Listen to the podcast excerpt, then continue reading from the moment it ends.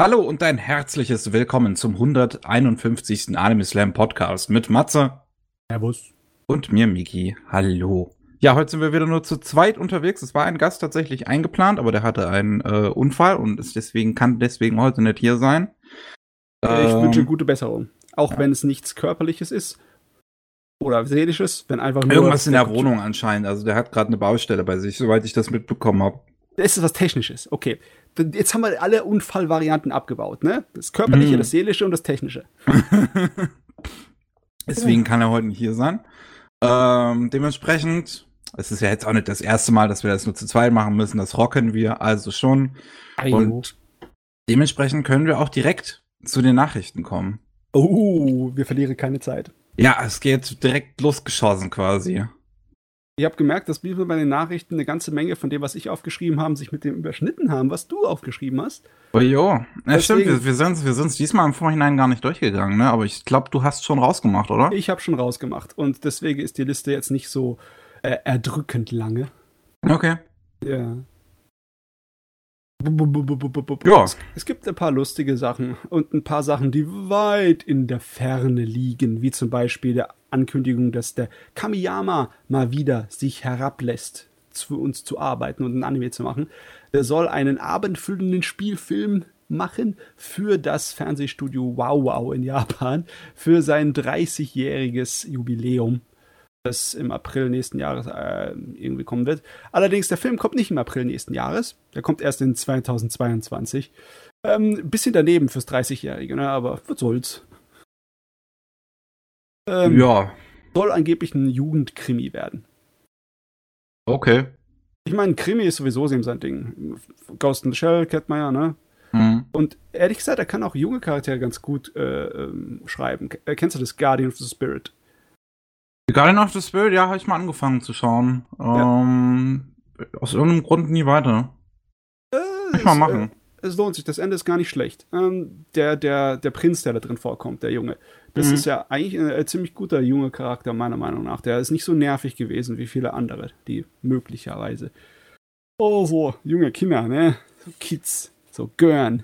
Kinders. Hab mich auf dann äh, irgendwann mal auch eine zweite Hälfte von dem neuen Ghost in the Shell Serie da kommt, weil die ist einfach direkt in der Mitte zu Ende gegangen. Also Mitte der Geschichte. Da, da muss was kommen, sonst, sonst, ja, ne? ja. sonst, sonst drehe ich hier am Rad. Darf ich dem in die Bude nein? Okay, dauert zwar noch eine Weile, bis ich in dem die Bude nein habe, weil nach Japan kann man mit nicht reinfliege. Geht nicht. Aber irgendwann darf ich dem in die Bude nein, wenn es nicht so, wenn es da nichts kommt. okay. Was ist noch weit weg, weit entfernt? Äh, oh, okay. So weit entfernt ist es nicht, aber im Oktober kommt was von Wit Studio namens Osama Ranking oder äh, Prince Ranking oder so, wie man es übernehmen sollte. Im Oktober 2021 meinst du damit? Ja, ja. Oktober 2021. Na gut, hm. den Oktober können wir jetzt nicht mehr nennen, 2020, das weil der war nicht schon. Mehr. Außer natürlich, wir können in die Vergangenheit reisen. Das wäre natürlich cool. Aber das geht um einen Hauptcharakter, der taub ist. Taubstumm. Ein taubstummer ja. Brims. Ne? Habe ich auch schon äh, äh, kurz mitbekommen. Fand ich, äh, finde ich interessant tatsächlich. Ich glaube, mir fallen jetzt nicht unbedingt viele Anime ein mit tauben Figuren, sei, geschweige denn Hauptfiguren. Also natürlich ist Silent Voice klar irgendwo. Ja, ja, klar. Die obvious one. Ähm, aber sonst fällt mir gerade nichts ein. Also es ist äh, eine Idee, die öfters mal in Funktionen ausgearbeitet wird. Und Science Fiction zum Beispiel, da gab es äh, ähm, eine ganz lange Reihe ähm, mit einem Hauptcharakter, der durch einen Attentatsversuch auf seine Familie ähm, von äh, Geburt aus verkrüppelt war. Ne? aber der wird zu einem großen General im Laufe äh, Zeit seiner Laufbahn. Ne? Und hier ist es so, du hast einen Prinz, der halt schwächlich ist, der noch nicht mal ein Dolch oder ein Schwert halten kann, äh, nichts mit anfangen kann und äh, der auch noch zu, zu nichts hören kann, nicht, äh, nicht wirklich sich unterhalten kann und artikulieren kann, was für einen Politiker vielleicht ganz nützlich wäre, wenn er irgendwann mal König meinen möchte. Ähm, also denken die Leute, dass nichts aus ihm wird, aber anscheinend er freundet sich an mit so einem Schattenwesen, letzte über Bleibsel seiner Rasse. Und anscheinend geht er mit dem dann auf Abenteuer. Mal sehen, was daraus wird aus dem Ding. Fantasie und Wit Studio. Und es kommt äh, ein Neutanima-Block. Also wird es eher was für Erwachsene wohl sein. Was Gutes. Immer gut. Immer gut. Yep. Mehr, was haben wir noch mehr? Wir brauchen mehr, wir brauchen immer mehr. Ähm, wir haben darüber geredet schon mal, dass äh, Nagatoro-san ein Anime bekommt, gell? Ja. Nur nicht wann. Äh, Frühling nächsten Jahres ist soweit. Das ist Gott sei Dank nicht so lange her. Das ist wahrscheinlich dann März oder April nächsten Jahres. Kriegen wir Don't Toy With Me Nagatoro-san. Hör auf, mich zu ärgern, Nagatoro. Ich, ich, ich, weiß gar nicht, gibt es im Deutschen davon irgendwas zu dem Manga? Gibt es den schon auf Deutsch? Gibt's, äh, muss ich tatsächlich gerade mal nachgucken. Ich glaube aber, ich glaube aber noch nicht. Nagata. Nee, wie hieß noch? Nee, scheint nicht so. Wait. Wie, wie hieß sie nochmal? Doch, Naga, Nag, ach, Nagatoro, Nagatoro nicht Nagatoro. Äh, nur Englisch. Kann man nur Englisch importieren im Moment. Ah, ja. Äh, naja, egal. Egal. So ist es. Ja. So, was ist ein Schönes passiert zwischendurch? Das wirst du, das, also ich habe das gefeuert ohne Ende. Netflix hat auf seinem YouTube-Kanal ein offizielles Anime-Musikvideo veröffentlicht. Habe ich tatsächlich noch gar nicht mitbekommen. Du erinnerst dich doch vielleicht an die Kung Fury-Angelegenheit, der verrückte Kurzfilm, ne? Ja. Und wie der äh, David Hasselhoff dazu dann ein Musikvideo gemacht hat. So ein richtig kitschiges, so ein richtig geniales 80er Jahre übertrieben Musikvideo, ne? Ja. Und im Endeffekt ist es dasselbe Gedöns. Der Stan Bush, auch so ein 80er Jahre äh, Rocksänger, der hat im Endeffekt das jetzt gemacht, mit ihm auch selber im, im Musikvideo drin. Ähm, und dann ist halt Kengan, Ashura und Bucky mit drin. okay. so, so, richtig übertrieben, hyper 80er Jahre Hair Metal Zeugs und es ist, es ist fantastisch dämlich und ich liebe es und es ist offiziell. Das macht mich noch mehr glücklich. Es klingt sogar, es ist, es, vom Klang erinnert es mich sogar fast schon so ein bisschen an diesen Hasselhoff-Song. Ja, ja, sie sind nicht unbedingt äh, weit voneinander entfernt, was das angeht, aber äh, ich fand das so toll. irgendwie das Gefühl ist komisch. Yeah. Ein Musikvideo ist halt äh, eine Sparte der Fans, das gehörte den Fans. Damit haben die ihre Begeisterung für Anime halt viele, viele Jahre lang immer ausgedrückt. Heute sind sie ein kleines bisschen rarer geworden, nicht mehr so große Sache, besonders weil halt die Lizenzinhaber halt auch bei Musik mit den automatischen Suchmechanismen sofort dir auf die Finger bonnern. YouTube oder so. Ne?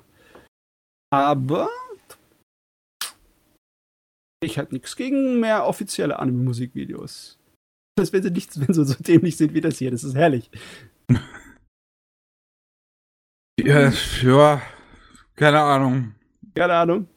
Bist nicht so der Anime-Musikvideo-Welt, oder was? Äh, nee, nee, also so, so reine Musikvideos schaue ich jetzt nicht so oft. Ah, okay. Alles klar. Vielleicht sollte ich dich irgendwann mal dazu zwingen. ich meine, einige Leute müssen man sich um Glück zwingen. Es geht ja nicht anders. Okay. Äh, was, was, haben wir denn noch? Wir, wir, werden Gott sei Dank nicht gezwungen, aber vielleicht einige Fans werden gezwungen für Seven Deadly Sins, weil äh, der Nachfolger wird ja immer noch von Studio Dean, von denselben Leuten gemacht, die die letzte Staffel verbockt haben. Yep. Davon abgesehen scheint, der Manga ist ja fertig geworden äh, in diesem Jahr. März oder April war das, ne? Mm, okay. Und äh, da scheint aber immer noch nicht genug von da zu sein, laut dem Autor. Da werden Nebengeschichten und kleine Nachfolger gemacht. Und im Januar nächsten Jahres soll einer der Nachfolger zu Seven Deadly Sins äh, als Manga laufen. Also da sind anscheinend mehrere Sachen geplant. Lauter kleine Nebengeschichten. Nebencharaktere. Okay. Bin mal echt gespannt, wie das mit Anime cool, wird, weil der nächste Anime soll ja auch, äh, die nächste Staffel soll ja auch das Ende sozusagen dann darstellen, dass die Original-Hauptgeschichte abgeschlossen ist. Ob dann, dann Seven Deadly Sins völlig in der Versenkung verschwindet oder ob das noch Beine hat, ob das noch ein bisschen weiterlaufen kann. Ich hätte eigentlich damit gerechnet, dass es nach der letzten Staffel schon in Versenkung verschwunden ist, aber die ist ja dann immer noch ziemlich stark auf Netflix geschaut worden. Mhm, mhm.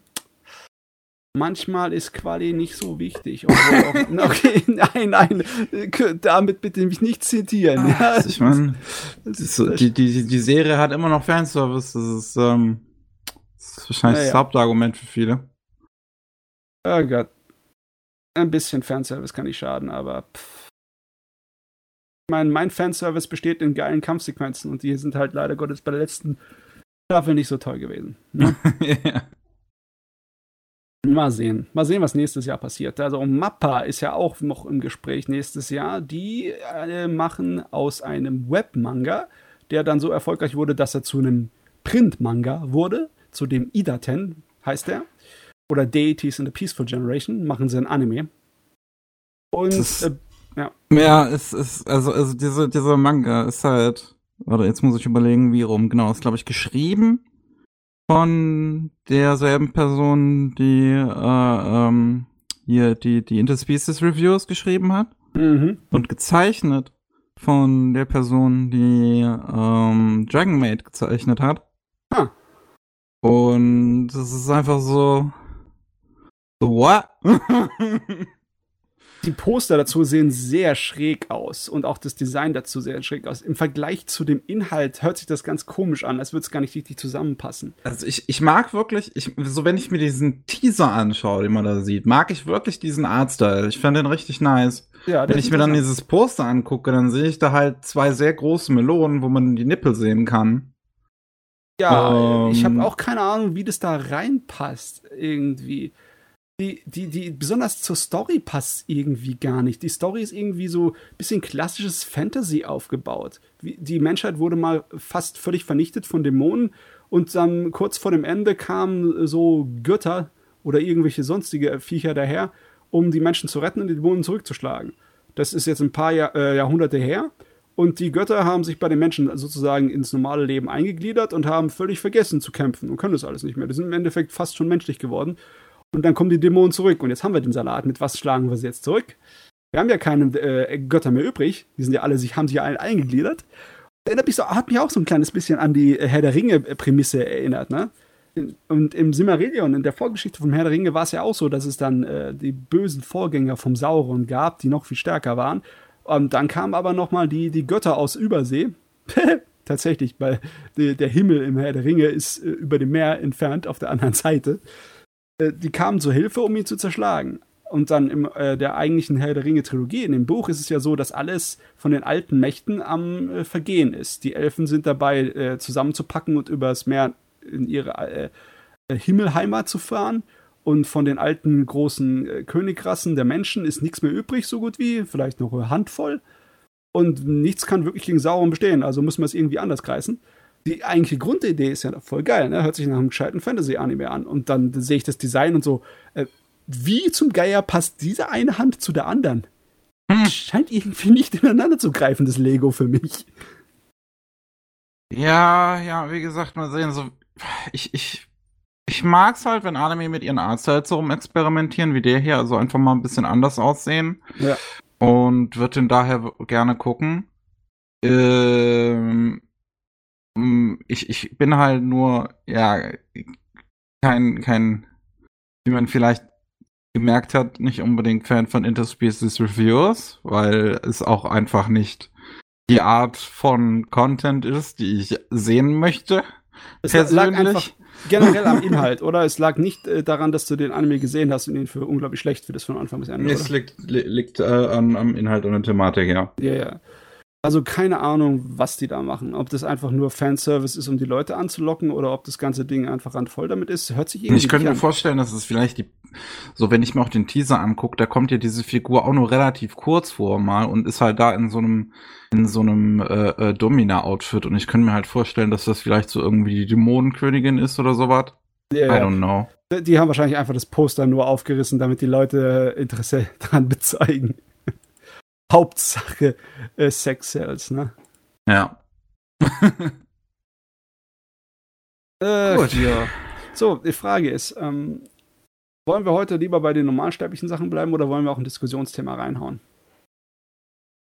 Ähm,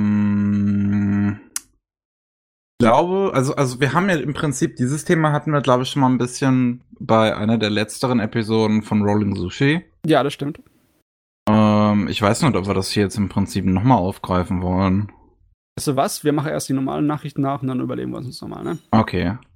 Äh, gut, ich habe nämlich noch ein paar Sachen aufgeschrieben. Zum einen kommt ein neuer Getter Robo Anime. Getter Robo Arc bekommt eine Anime-Adaption bei Studio B Media.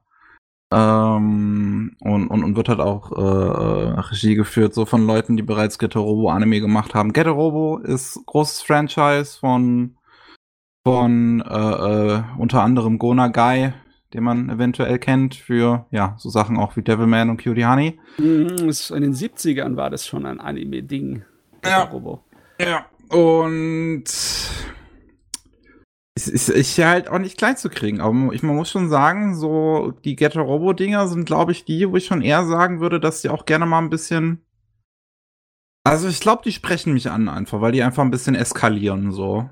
Ja, das ist die Sache. Das Original Geta Robo war eigentlich äh, ziemlich klassisch, was Mecha angeht. Ne? Das war einfach nur heißblütige junge Leute, die mit riesigen Robotern gegen riesige Monster kämpfen. Das ist halt super für ein jüngeres Publikum oder halt die Leute, die sowas schätzen, ne? wie Ultraman oder so andere Sachen. Aber ähm, so viel ich weiß, dieses Robo Arc, das ist einer von den späteren Manga von dem Ken Ishikawa, nicht von Gonagai. Aber der soll äh, saumäßig düster sein. Eigentlich schon edgy im Endeffekt. Okay. Und ich frage mich, wie das da rauskommt. Ich frage mich, was das ist dann im Endeffekt. Hm. Ich meine, Gitter Robo hatte schon seine unglaublich düstere Variante. Die hatten da schon eine OVA zugemacht. Ähm, Dieses Shin. Ja, das war, oder so. Das war das mit dem Weltuntergangszeugs. Wo sie halt dann im Endeffekt der verwüsteten Erde gegen äh, außerirdische Alien-Roboter gekämpft haben und allen Scheiß. Sehr Getter Robo Armageddon, das genau, war's. Armageddon. das, das, das wollte ich auch noch gucken, weil ich immer wenn ich das Poster sehe, denke ich mir, das sieht eigentlich ziemlich cool aus. Das ist eine gute Frage, ob sie jetzt wieder hier einen auf bitter ernst machen oder ob sie ein kleines bisschen so altmodischere Heldenstory äh, rumposaunen. Kann ich ah, jetzt edgy, also so, so, so, so schön kantig, das verkauft sich. Ich habe keine Ahnung. Ich habe keine Ahnung, wie Mecha im Moment steht in der japanischen Anime-Welt. Irgendwie habe ich das Gefühl, dass sie nicht so gigantisch gut sind. Obwohl, ne? Wir bekommen ja immer wieder was. Ne? Das ist ja nicht ausgestorben. Ja. Äh, gut. Was haben wir noch? Einen Moment. So, da ist das Dokument wieder vor meinen Augen. Ähm, es ich weiß nicht, was in Japan letztens irgendwie war. Da muss irgendein Event oder sowas gewesen sein, weil wir hatten einige äh, Informationen zu äh, Neutamina Blog, was da Neues kommen würde. Ja, und Fuji, Fuji TV hatte halt äh, einiges angekündigt. Und äh, unter anderem eine äh, Anime-Adaption zu dem Roman Masaki no Mayoiga. Das ist ein Roman, der ist ähm, 2015 in Japan veröffentlicht wurde ähm, und der spielt ähm, nach dem großen 2011er Erdbeben. Und es geht halt um zwei Figuren, die im Prinzip jetzt versuchen, nach diesem Erdbeben ihr Leben wieder in den Griff zu kriegen. Ja, es ist im Endeffekt eine ganze Reihe von Werken, die so äh, auf dieses Katastrophengebiet aufmerksam machen sollen. Hm. Und das Design von dem Film, wie man im Trailer sieht, sieht eher aus, passt eher in so in diese, in diesen Trend von Kinofilmen, die, der irgendwie Makoto Shinkai ist daran schuld, ne? Mit seinen erfolgreichen Filmen und äh, auch der Hosoda. Das ist alles mit sehr wenig Schattierungen und blassen Farben, aber sehr schönen Hintergründen. Ja. Und äh, dafür, dass die Charaktere nicht so detailreich gezeichnet sind, sind sie viel detailreicher animiert. Also äh, so, so ein Charakterdrama. Ne? Mhm. Es, es, sieht atmosphärisch aus.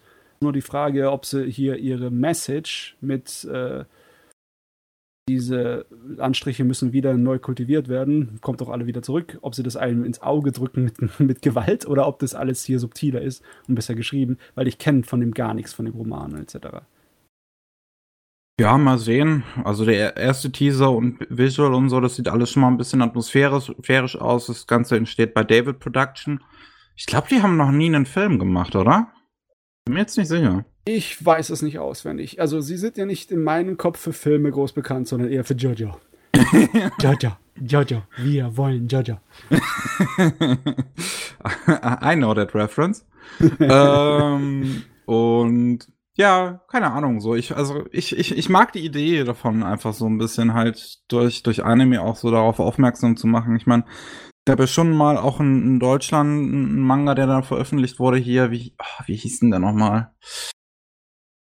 Ah, ich weiß leider nicht mehr, wie der hieß. Es war ein bisschen, bisschen dicker, da ging es dann, also ein bisschen dickerer Manga-Band.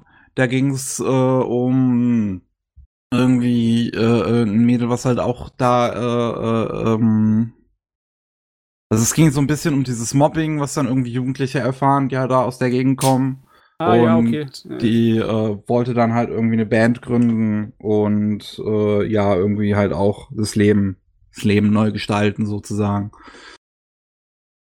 Und da hatte man, wenn man das gekauft hat, ist dann jeweils ein Teil davon ähm, ist wohl auch dann gespendet worden irgendwie an Hilfsorganisationen in der Region. Hm. Ja. Ah, jo, Sozial aber wie gesagt, mir fällt, mir fällt der Name davon leider nicht mehr ein. Auf jeden Fall so sozial bewusst und engagiert ist das Thema von dem, ne? Ja.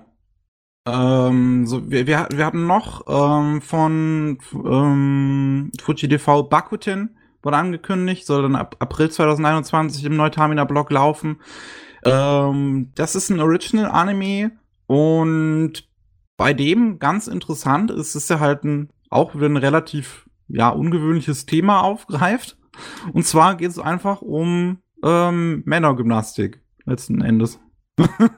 also um rhythmische Gymnastik so, also irgendwie im zum, zu, ähm, zu Musik gymnastizieren.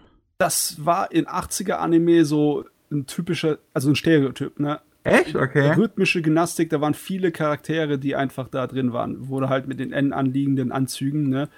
Und dem, äh, dem Ball und dem, äh, dem Stück, äh, dem Stab mit dem der Fahne hinten am Ende dran. Dem Band. Ich Okay. weiß nicht genau, ich, dass ich als, äh, als Dings, als sportliche Disziplin, wüsste ich nicht, dass ich das irgendwie mal groß gesehen hätte in der westlichen Welt. Oder vielleicht ist einfach dessen Zeit einfach vorbei auch. Ne? Und ich wüsste auch nicht, dass es was äh, für, für Männer da gibt in der Bereich. Keine Ahnung. Das wäre alles sehr fremd. Kenne ich nicht. Ja. Also, ja, mal sehen. Das klingt, das klingt lustig. Ich, ho ich hoffe, ich hoffe, es ist ein bisschen gay. Ähm, äh, Cha- Character Designs von äh, Robico, die Mangaka von My Little Monster. Ähm, auch relativ bekannte so äh, Romcom. Und ja, gehört halt auch zu diesem Erdbeben-Projekt. Inwiefern das da jetzt mit reinspielt, weiß ich jetzt ehrlich gesagt nicht. Irgendwie. Keine Ahnung, vielleicht machen die Gymnastik in der Gegend da. I don't know. Jetzt echt, Äh, die, die Frage, wie gay das ist, die wird sich dann irgendwie beantworten, wenn man sie in den eng anliegenden Weltart sieht. Ne? Aber im Trailer ist es noch nicht äh, so weit gekommen. ja, ich, ich finde zumindest auf diesem Hauptvisual, so mit dem Typen, der den anscheinend Protagonisten abstürzt, schon, mal, schon mal ein bisschen Energy da. Ja, ich meine, Ähm. ich, ich habe nichts gegen ein neues Yuri on Ice, egal was für eine Sportart. Solange es lustig ist, ist, ist mir alles recht. Ja. Ähm, auch ganz interessant, was angekündigt wurde, ein Anime zu Z Jetzt ist ein bisschen der Name. Destus. Zestus? Ach, Ja, das das, ist, U. das ist ein U, na klar, das ist das römische U. Ja, ja, es ist arschlochmäßig, Oh. ne? Dann V hinzuschreiben und dann den Oh, Leuten. warum ist mir das vorher nicht aufgefallen? Und ich mache auch noch Lateinunterricht. Den Ähm, Manga dazu habe ich tatsächlich schon mal gelesen, obwohl Echt? so viel Okay. ich weiß, gibt es ihn nur auf Japanisch. Ich habe ihn auf Japanisch gelesen. Ähm, er passt im Endeffekt in dieselbe Ecke wie Baki, ne? also ähm, Ja. Kampfsport mit Ultra-Brutalität. Aber er war nicht mein Fall, weil äh, Baki ist ja so extrem übertrieben und abgedreht, ne? Mhm. Dass die Brutalität dadurch auch ein kleines bisschen so entrückt und nicht so realistisch wird, ne? Hier ist alles voll auf Kante, voll auf Edge, voll auf ernsthafte Dramatik im Sinne von wegen, ja, der Leute werden verstümmelt und dann siehst du halt auch die verstümmelten und äh, besiegten Leute irgendwie danach in der Gosse. Ich meine, das passt aber letzten Endes zum Setting. Denn hier Ja. geht's immerhin um ja, das äh, äh, römische Zeitalter und wir haben halt einen Sklaven, der versucht, sich rauszuboxen aus seinem Stand letzten Endes. Gladiatorenkämpfe, so blutig wie möglich, um die Leute zu unterhalten. Ja. Es ist Also- einfach zu. Es ist, äh, mir ist es zu düster, ehrlich gesagt. Ich, ich, ich mag die Idee auf jeden Fall davon. Ich bin mal gespannt, soweit es dann da ist. Ähm, das wird ein CG-Anime sein. Erster Teaser ist auch bereits dazu raus. Ähm, ja, sieht, sieht, nicht schlecht aus. Erinnert so ein bisschen an den Polygon Picture-Stil, so sowas wie Levius. Ähm, wird gemacht von Logic and Magic. Ist ehrlich gesagt ein CGI-Studio, das mir jetzt nichts sagt gerade im Moment. Ähm, vielleicht machen die öfters mal was mit Bandai Namco Pictures, was halt so als Hauptstudio letzten Endes agieren soll. Das ist letzten Endes ist Bandai Namco Pictures äh, äh, Sunrise früher mal gewesen. Ja. Beziehungsweise Sunrise gibt's ja heutzutage auch immer noch, aber ist ein bisschen kompliziert. Ganz ehrlich, jetzt ist es mittlerweile ein eigenes Genre, oder? Die ultra brutalen äh, Martial Arts CGI Anime. Stimmt, Stimmt eigentlich. Jetzt mittlerweile sind wir soweit. Ja. Ja, ich, äh, wie, wie gesagt, ich bin zumindest mal äh, gespannt drauf. Äh, was, was haben wir noch? Ein, ein anderer CGI-Anime, der auch noch angekündigt wurde, Nighthead 2041. Das ja, ist so. Ja. Das ist so halb original, sage ich jetzt mal, weil im Prinzip, also es ist eine neue Geschichte in einem bereits entstehen, äh, bereits existierenden Universum, wozu okay. es äh, in Japan bereits schon mal äh, Live-Action-Kram gab, aber auch schon mal einen Anime 2006, beziehungsweise auch schon mal einen Manga. Ähm, und ähm, da geht's irgendwie letzten Endes um halt ein Geschwisterpärchen, was übernatürliche Fähigkeiten hat und ein Geschwisterpärchen, das bei der Polizei arbeitet und die jagen sich halt gegenseitig. Du, das war mir überhaupt nicht auf dem Radar, bis du es mir das hier in der Liste gegeben hast. Und das sieht ja richtig gut aus. Es sieht ja voll yes. Cyberpunk aus. Ja, ich mag die Atmosphäre auch davon. Also, äh, auch die Character Designs sind ganz interessant gestaltet. Um, bin ich auch mal gespannt. Ich glaube, die Character Designs, äh, ja genau, habe ich noch richtig im Kopf. Die sind von O-Grade. Ogurito, okay, nice. Also, ähm, das für ein CGI-Anime gefällt mir die Designphilosophie, die da hinten dran steht. Das sieht richtig cool aus, meiner Meinung nach. Ja. Also, pff, wie kann man das beschreiben? Es hat so ein bisschen so einen Backgrounds, finde ich, ähm, und so Objekten so ein bisschen was vom Fotorealismus. Mhm. Ähm, aber die Designs sind oh, jetzt auch nicht ganz cel-shaded. Ich weiß nicht, fällt dir eine Beschreibung dazu ein? Es ist äh, nicht simpel genug für Cell-Shading. Es ist, ähm, hm, wie soll man das sagen? Ich wüsste nicht, ob es eine Bezeichnung gibt für diese übertrieben detaillierte Zeichnung mit unglaublich vielen Schattierungen, die in den mhm. 80ern in OVAs und Filmen manchmal volles Ding war. Aber im Endeffekt ist es das nur für Cell-Shading. Und wenn du halt ja. bei Cell Shading ja. zu viel Schattierung und kleine Details reinhaust, dann sieht es nicht mehr so genau aus wie Cell Shading. Ich meine, wenn du dir zum Beispiel diese Cyber-Rüstung ansiehst, die die haben, das ist so voll ja. mit Details gestopft, dass ähm, auch wenn es im Cell-Shading-Stil ist, dass im Endeffekt die simple Cell-Shading-Variante äh, da gar nicht mehr gesehen wird. Es sieht aus wie andere CGI so, ne? Computergrafik, äh, Zwischensequenz CGI fast schon, ne? Ja, also es sieht wirklich gut aus. Also ja. bin ich echt mal gespannt.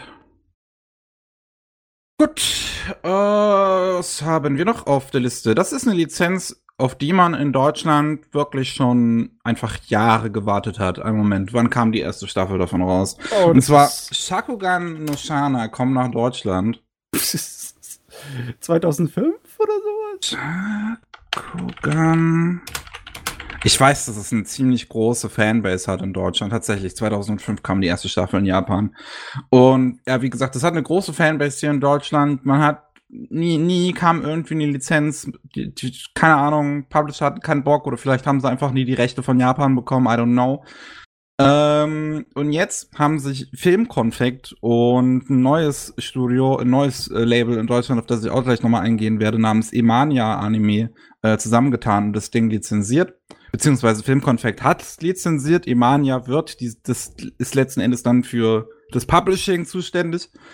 Und ähm, die haben sich, äh, jetzt muss ich mal gucken, was haben sie sich alles gesichert? Auf jeden Fall die erste Staffel natürlich. Ähm, dann Film, zweite Staffel, also anscheinend alles. Anscheinend alles, alles ist, ja. ja. Shagogan Shana gesichert. Im Februar soll es dann äh, schon rauskommen, 2021. Man kann es anscheinend auch schon vorbestellen. Ich meine, bisher war die einzige andere Möglichkeit, an das ranzukommen, halt importiert von der englischen Fassung, ne? Import. Ja. Aber irgendwie, ich habe Shakogan no Shana immer noch äh, gut in Erinnerung. Es ist eine gescheite Serie. Aber puh, ich glaube nicht, dass das bei mir auf der Liste steht für, für kaufen, auch wenn die die Blu-rays rausbringen, weil. Also anscheinend wollen die so eine Gesamtedition anbieten für 160 Euro. 160 Euro für zwei volle Fernsehserien und eine OVA zum Abschluss. Und ein Film. Und ein Film. Ist nicht das billigste, aber auch nicht das teuerste. Irgendwie so zwischendrin. Ja. Ja. Mh, weiß auch nicht, weiß auch nicht. Ich meine, wären es jetzt drei volle Staffeln, würde ich sagen, okay. Ja. Bei zwei Staffeln und einer OVA, wie viele Folgen hat die OVA? Weiß ich jetzt gar nicht mehr. Warte, lass mich mal kurz nachgucken. Shagoran Shana 2. Ah, wobei. Mh, die beiden, die beiden, die erste und die zweite Staffel sind ja auch jeweils 24 Folgen und nicht nur 12, ne? Ja, ja, ja. Ah, ich glaube, dann, dann, dann ist es schon ein okayer Preis für Deutschland. Ist nicht billig, ist kein Schnäppchen, aber es ist, es ist okay. Es ist nicht übertrieben. Ah, die dritte Staffel ist da aber noch nicht dabei. Die hat ja auch nochmal 24 Folgen. Was? Kann ich erinnern, warte mal. Oh mein Gott, und was auf der Disco noch drauf sein wird. Also Untertitel auf Deutsch, Französisch und Italienisch. Äh, Auch interessant. Glaub, ähm, und französische Tonspur. Oh, okay. ähm, ähm, haben die das einfach dann von der Importversion rübergezogen oder ist es ein neuer, neuer Transfer? Also Filmkonfekt ähm, hat anscheinend auch die äh, Rechte der äh, Serie für den französischen und italienischen Raum und dann. denken die sich, okay, klatsch mal auch mit drauf. Ja, ich habe keine Ahnung, wie die Qualität aussieht, weil ähm, das ist teilweise ein bisschen wichtiger bei älteren Anime. Besonders für die erste Staffel war halt erst 2005. Das sind die Anfänge der digitalen Produktion und das ist wahrscheinlich dann nur in Standarddefinition erhältlich. Ich weiß gar nicht, ob davon eine echte HD-Fassung existiert.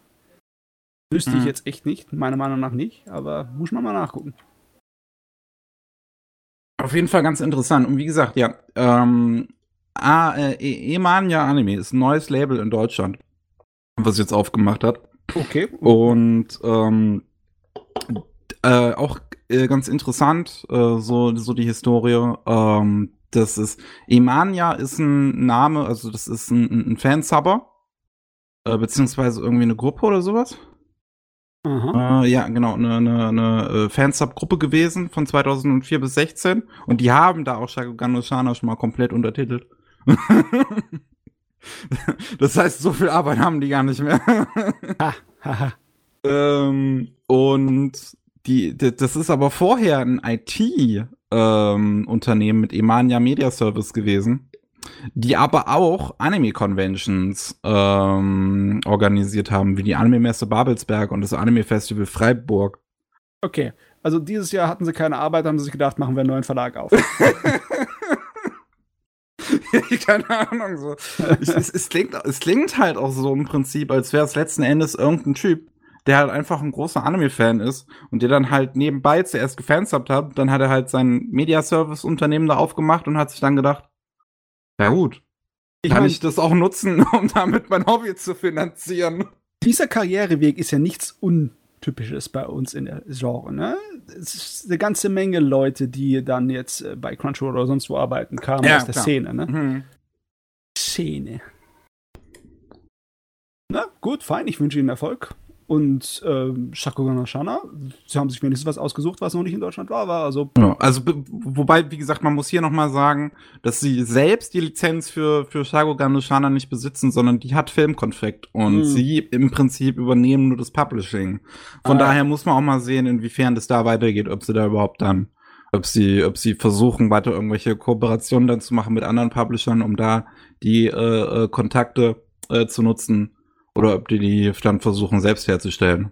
auf jeden Fall, wenn die, äh, wenn die Übersetzungen nicht stimmen, die Urteil kacke sind, kriegt ihr aufs Maul. Äh, oder auf, auf den Deckel, sagen wir es mal so. Müssen ja nicht gleich ordinär werden. So, ähm, was haben wir noch? Ähm, KSM hat jetzt endlich mal angekündigt, dass sie auch die zweite Staffel von Blood Blockade Battlefront nach Deutschland bringen. Die Es- erste. Zieht Ähm, sich so lange, der ganze Kram um die Serie. ja, das hat ganz schön lange gedauert. Ich muss gerade noch mal überlegen. Die erste Staffel kam 12, 9 wurden zwischen. Ich, ich, ich, ich überlege gerade wirklich, wann die erste Staffel. Genau, die erste Ja. Staffel kam 2016 in Deutschland raus. Okay. Ähm, ist jetzt also schon ein bisschen her. Die hat sich anscheinend wirklich nicht gut verkauft in Deutschland. Ja, das habe ich auch noch irgendwie in Erinnerung. Was, was äh, sehr, sehr schade ist, dass ihr da draußen so eine gute Serie nicht kauft. Hallo, ist falsch mit euch. Ähm, und jetzt kommt halt, wie gesagt, auch endlich mal nach äh, vier Jahren äh, auch, auch die zweite Staffel nach Deutschland. Ich finde, die ist sogar teilweise noch mal ein bisschen besser als die erste. Deswegen finde ich das ganz gut. So, ähm, es gibt erste News zu Sword Art Online Progressive. Mhm. Darüber haben wir vor einer Weile schon mal geredet.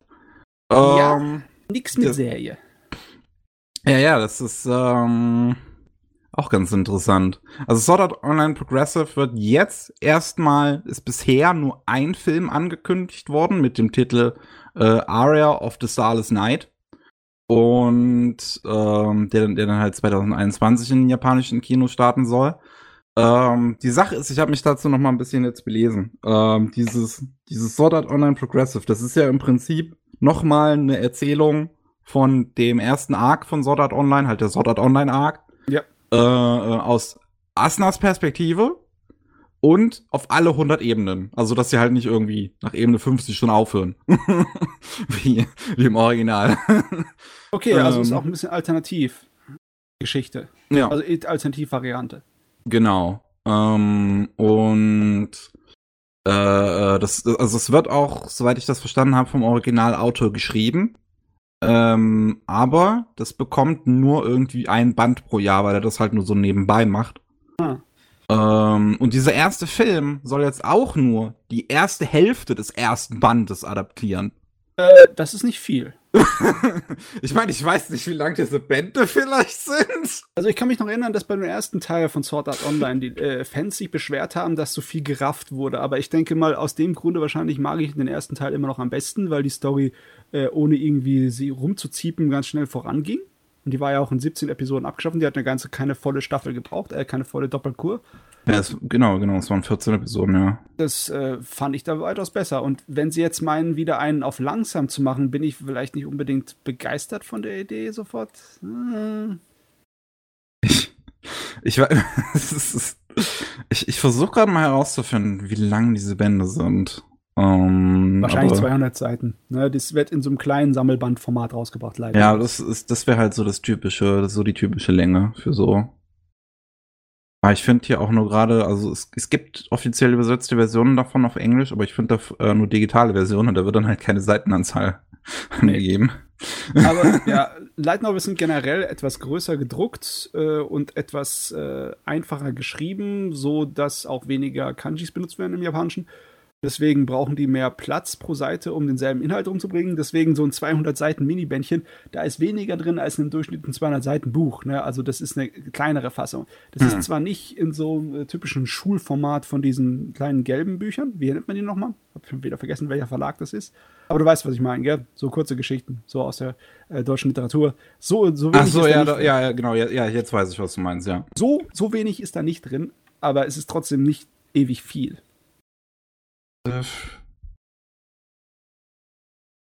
Ja, also.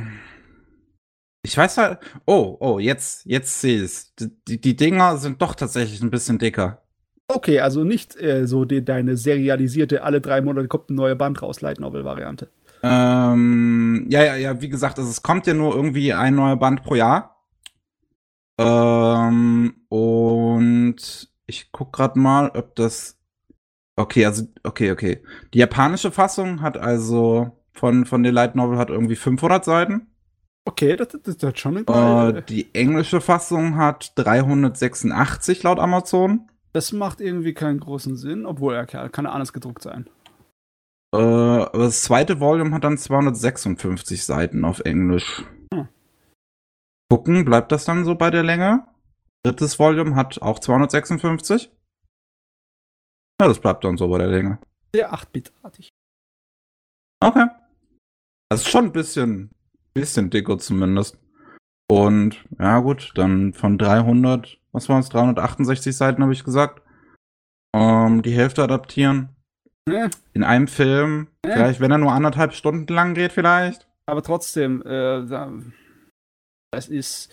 Und für die Nachfolge haben sie überhaupt noch gar nichts angekündigt, oder? Nee, also Okay, es ist Sword Art Online. Es wird wahrscheinlich genug verkaufen, dass da. Das wird so oder so ausgemolken. ja, ja. äh, ah ja, ich. I don't know. Ich meine, wenn sie es aus Asner-Perspektive zeigen, ist vielleicht ein bisschen interessanter als aus, unsere, aus der Perspektive aus unseres Edgelords. Ja, weil, äh, sagen wir mal so, Kirito hatte ja einen äh, Vorteil, als er reingekommen ist in das Todesspiel, ne? Asuna hm. nicht. Asuna hat ja zum ersten Mal in ihrem Leben so ein virtuelles MMO ausprobiert und dann sitzt sie gleich in der Scheiße, ne? Das ist natürlich, äh, im Endeffekt ist das eine interessantere Geschichte. Dass sie überleben muss und sich durchschlagen muss als Kirito. Der ja. äh, sowieso, wir wissen, der hat den Vorteil und der wird seinen Vorteil nicht verlieren, der will nicht sterben. Das ist weniger spannend, ne? Ja, ich guck gerade mal, wer so dabei ist. Wir haben wieder Yuki Katsura für den Soundtrack. Uh, Regie Ayako Kawano. Ich muss jetzt mal kurz nachgucken, aber das ist nicht der Originalregisseur von den ersten zwei Staffeln. Ich weiß nicht. Ich werde es mir wahrscheinlich anschauen, einfach weil ich so, keine Ahnung, Masochist bin oder so. ähm. also es gibt schlimmere Sachen als Sword Art Online, ja. Ja, stimmt schon. Das Lustige ist, wir werden nachher nochmal über Sword Art Online reden. Aha. Schöne Sache. Äh, so, jetzt, jetzt habe ich das Profil gefunden. Na, ist tatsächlich mal das erste Mal Regie. Ajo. Ah jo, mal sehen. Also, I don't know. Gut, was haben wir noch? Ähm, das habe ich mit reingenommen. Normalerweise nehme ich so Manga-Neustarts jetzt nicht unbedingt mit in die, äh, in die News rein. Bei dem habe ich es jetzt mit reingenommen, weil es natürlich auch in gewisser Weise irgendwo ein kontroverses Thema ist. Denn der Mangaka von Toriko ähm, wird jetzt eine neue Serie starten im Shonen Jump namens Bild King. Und die Sache ist halt, das Toriko, der Mangaka von Toriko ist auch einer dieser Typen, der halt mittlerweile bekannt dafür ist, dass er halt für ähm, ja, mal äh, ein bisschen Pädophilie aufgefallen ist. Ich habe keine Ahnung von der Geschichte da um die rum. Ne? Also, das weiß ich nicht. Im Endeffekt, ähm, je nachdem, wie du das definierst, ist die gesamte Industrie mit Pädophilie irgendwann mal aufgefallen, weil selbst Gundam hatte einige Loli-Charaktere in den 80ern. Also sind äh, kannst, ist schwer dann zu sagen, ne? da ist doch gar nicht Schöpfer ist auch im Endeffekt auch mit Pädophilie aufgefallen. Ne? Ist, je nachdem, wie du es äh, definierst, kommst du natürlich rein, aber wahrscheinlich hat er wieder so einen Skandal gehabt, wo seine Festplatte voll mit schlimmem Zeugs war, oder? Ich versuche gerade nochmal die Details rauszufinden. Uh, Jesus Christ. Da Artikel. Mangaka convicted and sentenced for schoolgirl sex romp. Ach so. Äh. Im Endeffekt, er hat äh, für mm. Sex bezahlt und hat sich, hat sich eine, äh, ja. weiß noch mal, eine Eskorte geholt. Ja, ja, ja, er hat sich eine minderjährige Eskorte geholt. Ich würde ja gern sagen, das ist äh, jetzt eine Riesenausnahme und das gehört weg, aber es ist leider in Japan nicht das allzu, nicht allzu neu. Das Problem ist, ähm, gerade der Sean Jump, ne, der ist da auch ein bisschen zu vergebens vielleicht, dass der ähm, Mangaka von Roni Kenshin da auch noch weitermachen darf. Ja, ich finde es ein bisschen komisch, weil Jump ist normalerweise äh, recht bedacht auf seine Zielgruppe und darauf, dafür, dass sie ja halbwegs gut dastehen in der Öffentlichkeit. Äh, ich schätze mal, dass die japanische Öffentlichkeit ein bisschen ein Problem. Dass das einfach nicht so stigmatisiert wird, dass dann die Firmen Angst haben müssen. Ja, ich weiß nicht. Ich, ich, ich, ich frage mich halt wirklich auch, ob das irgendwie. Ich weiß nicht, ist es in, in ähm, Japan vielleicht auch einfach irgendwo eine andere, weiß nicht, Sichtweise auf Pädophilie? Ich meine, hier ja, bei uns nein. in Deutschland äh, da, da, da würden wir total direkt jemanden, der irgendwie halt irgendwelche pädophilen, pädophilen Neigungen hat, den würden wir irgendwie direkt einfach so, so, das, das wäre dann der größte Abschaum überhaupt. Aber irgendwie in Japan, so, den wird ja, den wird ja überraschend gut vergeben. Die Sache ist nicht die, ähm, es ist komisch mit den Skandalen in Japan, wie die vergeben werden. Äh, es gibt ja auch öfters mal so Skandale, dass äh, Schauspieler oder Sänger oder irgendwelches Sternchen erwischt werden mit Drogen zum Beispiel, ne? was ganz, ganz mhm. schlimm ist aber dann ähm, werden sie sozusagen gefeuert, in Anführungszeichen, von ihrer Agentur. und ein Jahr später oder zwei Jahre später tauchen sie dann wieder auf und wie sie auftauchen und wie das wieder aufgenommen werden von der Agentur und etc., das ist im Endeffekt schon so geplant. Das ist äh, Gras über die Sache wachsen lassen und dann wieder normal weiter, ne? Bis die Öffentlichkeit äh, nicht mehr dir den Kopf abpackt für den Scheiß, den du angestellt hast. Und ich hatte eigentlich erwartet, dass es in dem Bereich auch im Endeffekt dasselbe gemacht wird. Aber ähm, es ist nicht so, dass sie dann gesagt haben, ja, ihr macht jetzt ein paar Jahre lang, haltet ihr die Füße still und äh, nimmt euch gefährlichst gescheit, bis die Leute vergessen haben, dass ihr äh, euch wie Arschlöcher benutzt, äh, behandelt habt. Irgendwie habe ich das nicht das Gefühl, auch bei dem äh, Kännchen-Autor, dass das so gemacht wurde. Ja.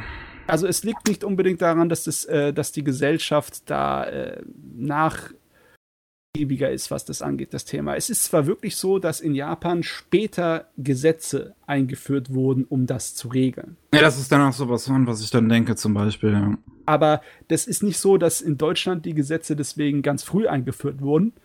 Soviel ich weiß, äh, einige Sachen, muss ich dir mal auf der Zunge zergehen lassen, in den 90ern war teilweise schon noch Homosexualität äh, äh, theoretisch strafbar vor, vor dem Gesetz in Deutschland. Das wird irgendwie erst 94 abgeschafft. Ne? Nee, war das in Deutschland nicht schon irgendwie in den 70ern abgeschafft? Das war doch. Ja, äh, praktisch gesehen schon, aber halt nicht im Sinne von wegen direkt im Gesetzeslaut. Also rein theoretisch wäre es noch problematisch gewesen bis 94. Äh, mit äh, Partnerschaften waren halt einfach nicht anerkannt etc. dergleichen. Und ich weiß auch gar nicht, ich glaube erst in auch Anfang der 90er oder Ende 80er, nee, ich glaube erst Anfang der 90er, wo dann halt neue äh, Gesetze zum Jugendschutz und was halt jugendpornografische Schriften und etc. angeht, äh, sind erst in Deutschland gekommen. Also es ist nicht so, dass Deutschland äh, extrem weit vor Japan war. Japan ist halt fünf oder zehn Jahre nach dem Rest der industriellen Welt, was das angeht, was das Thema angeht. Aber es ist, es ist trotzdem schon jetzt seit 20 Jahren gesetzlich festgelegt in Japan. Hm. Es ist nicht so, dass ja, als ob da nichts passiert wäre. Ah ja, da bin ich mal gespannt, wie schnell sie dem Autor von, von Act Age vergeben. Keine Ahnung, frag mich nicht. Was war das? Das ist, ist ja jetzt auch nicht mehr so unwahrscheinlich. Gott, Skandale überall. Uh, okay, äh, eine News äh, habe ich noch und zwar ähm, Crunchyroll hat jetzt angekündigt, Express-Dubs zu machen. Die dürfen sie halt, sie dürfen sie halt nicht Simuldubs äh, nennen, weil ähm, das, das, das, das Copyright zu dem Begriff hat Funimation. Was äh, für ein dämlicher Scheiß. Was für eine dämliche Kacke. Na egal, was das, dass so ein Begriff gecopyrightet werden kann? Ja. Ja, ich finde das dämlich. Das ist typisch heutzutage. und ähm, also beziehungsweise Crunchyroll macht das ja in den USA zum Beispiel schon. Englische äh, Express-Dubs haben sie schon gemacht. Jetzt haben sie aber direkt in dieser Saison vier Stück angekündigt.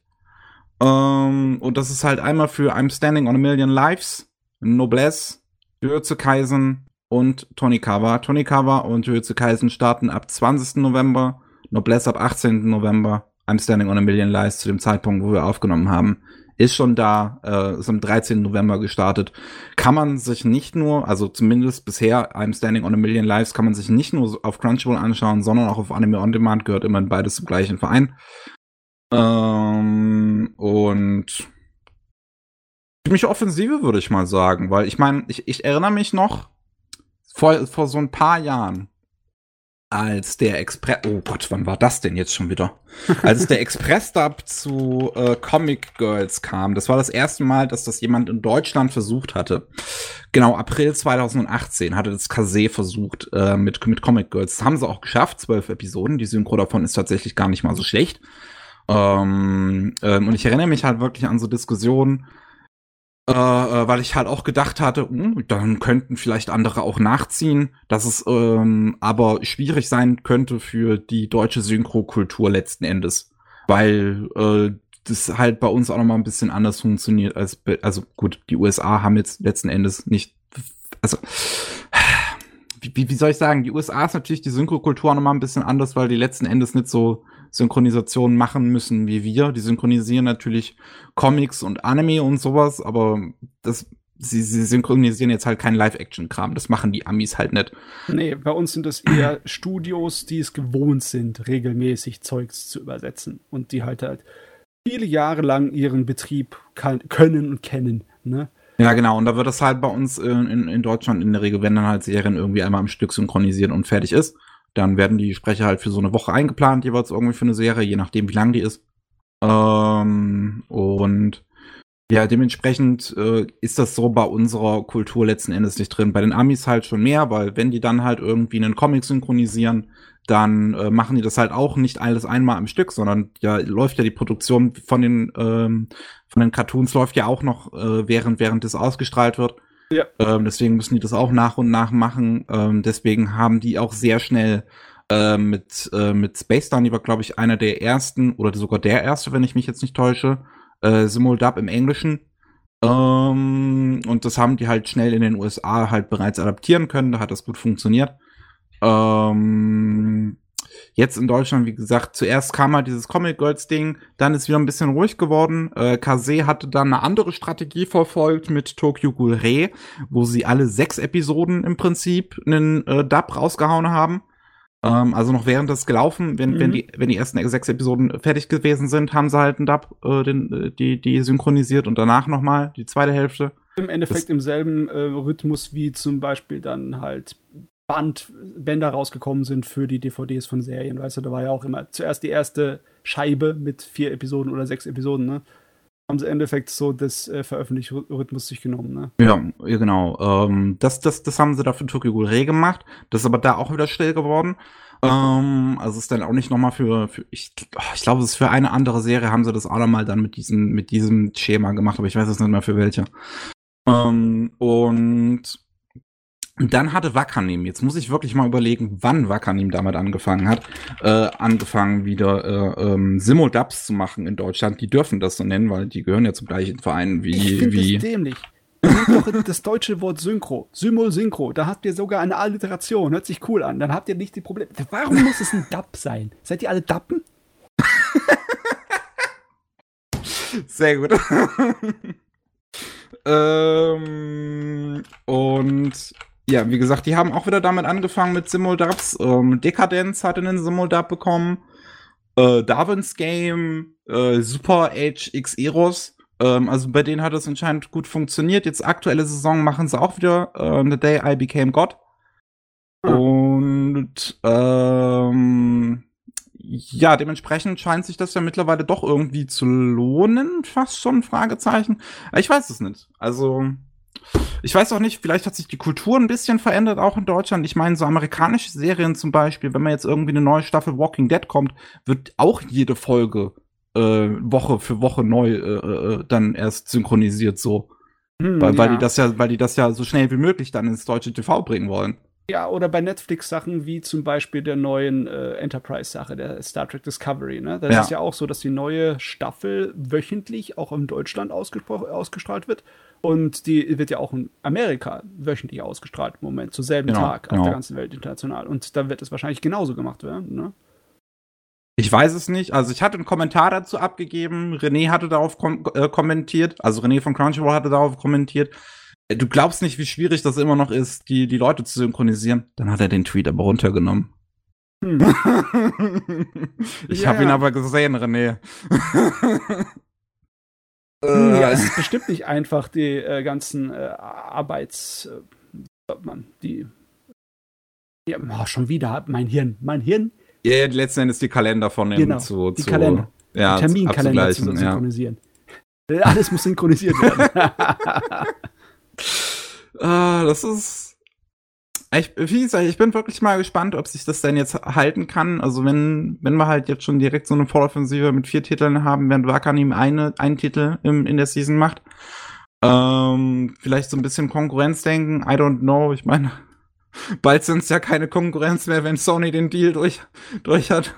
Also. Das ist lustig, das ist lustig. Äh, anscheinend, es erweckt den Eindruck, dass äh, der Erste zu sein oder zumindest zeitgleich was laufen zu lassen schon viele Vorteile bringt. Ne? Aber dann gibt es halt Leute wie Netflix, die sagen, pff, ihr könnt warten.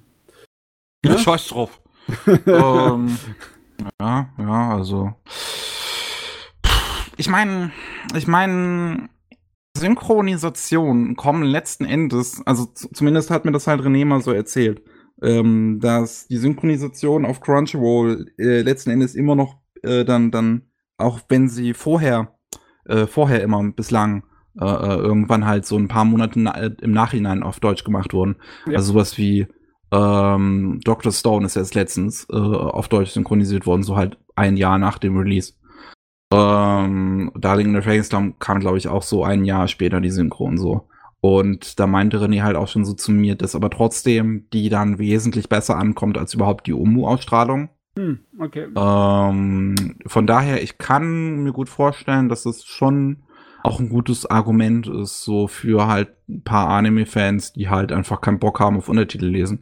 Weil letzten Endes kommt halt eine Synchro auch insgesamt gesehen immer noch viel besser an, als halt mhm. Untertitel lesen. Man, man mag es nicht glauben, wenn man so im Internet unterwegs ist, hey. aber das Internet spiegelt halt nicht den Mainstream wieder. Ja, also nicht jeder äh, kommentiert sofort. Es gibt eine große, stille Mehrheit. Ja.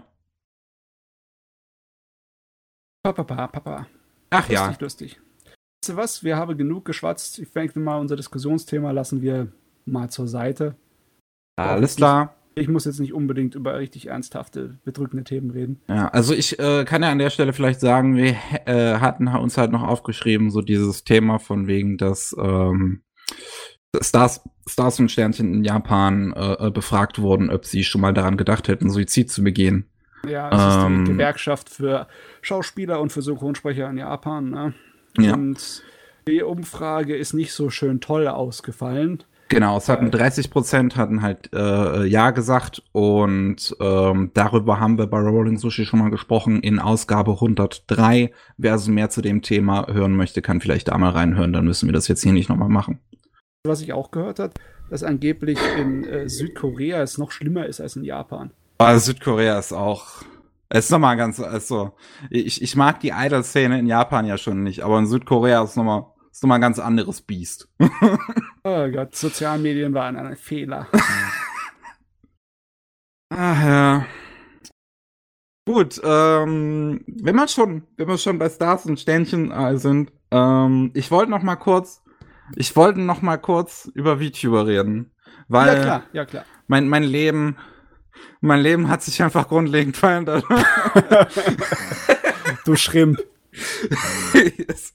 ähm, das ist jetzt, also ich bin so eine Art Mensch, die, äh, wenn, wenn ich halt in, ich sag mal, ein Thema einsteige, dann bin ich die Art Mensch, die dann halt dafür für eine, für eine kürzere Zeit sich darauf hyperfokussiert. Mhm. Deswegen ähm, ist, ist, ich finde, das sieht man bei Anime Slam auch manchmal ganz gut. Wenn ich halt mich jetzt gerade darauf hyperfokussiere, Videos zu kommen, dann kommt halt eins nach dem anderen.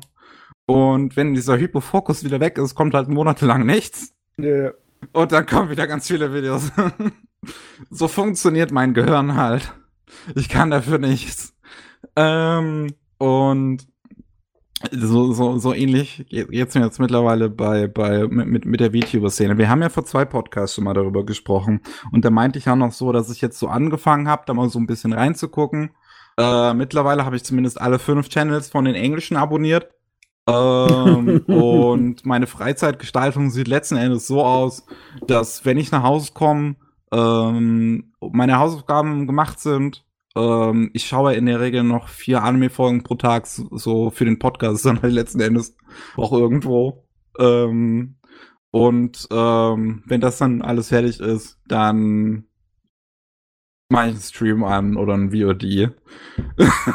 und ja.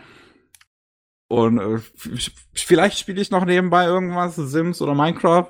Ähm, Sims ist ganz, ganz passend. wenn man da noch ein P hinzufügt. ähm, nee, aber es ist. ich, bin, ich bin da wirklich in letzter Zeit etwas super fokussiert. Ähm, was jetzt auch noch äh, ein Tag, bevor wir diese Aufnahme hier machen, äh, rausgekommen ist, ganz interessant. Was ich nicht mit gerechnet hätte. Ich bin ja überhaupt durch dieses Video von Gigok ähm, in diese Szene reingekommen der ja. ein Video zu diesem VTuber gemacht hat, äh, VTuber-Szene gemacht hat. Und jetzt, äh, er hat ja seinen eigenen Podcast, Trash Taste, äh, mit noch zwei anderen, mit The Anime Man und Connor. Ich weiß jetzt nicht, wie dem sein Channel-Name ist. Ich kannte die anderen beiden jetzt nicht wirklich. Den muss ich mir mal irgendwann mal reinziehen, den Podcast, den habe ich bisher noch nicht gehört. Und in ihrer letzten äh, Ausgabe, in der äh, Episode 23, haben sie halt tatsächlich Calliope zu Gast, also von HoloLive EN. Okay. und, und reden mit ihr zwei Stunden lang so ein bisschen über diese Szene und, und über sie. Und es ist, das ist ganz interessant. Das ist, A, es ist halt einfach, hätte ich halt nicht damit gerechnet, dass sowas überhaupt, dass es so passiert. Ich, sie sitzt halt wirklich also es ist halt auch wirklich ihr 2D-Modell, was letzten Endes in Post reingefügt ist, neben den dreien sitzt. Ja. Ich meine, die wird äh. wahrscheinlich genau ihr Streaming-Setup benutzt haben, ne? Und dann direkt einfach bei, äh, beim Podcast mit der Aufnahme Software von den anderen dann das gemacht haben, wie ein Stream, nur halt dann aufgenommen. Ja, also ich, ich, ich, ich schätze mal, es ist halt so ein bisschen, als dass da halt irgendwas zur Orientierung letzten Endes da war vor Ort weil die sie ja auch immer angucken, wenn sie redet.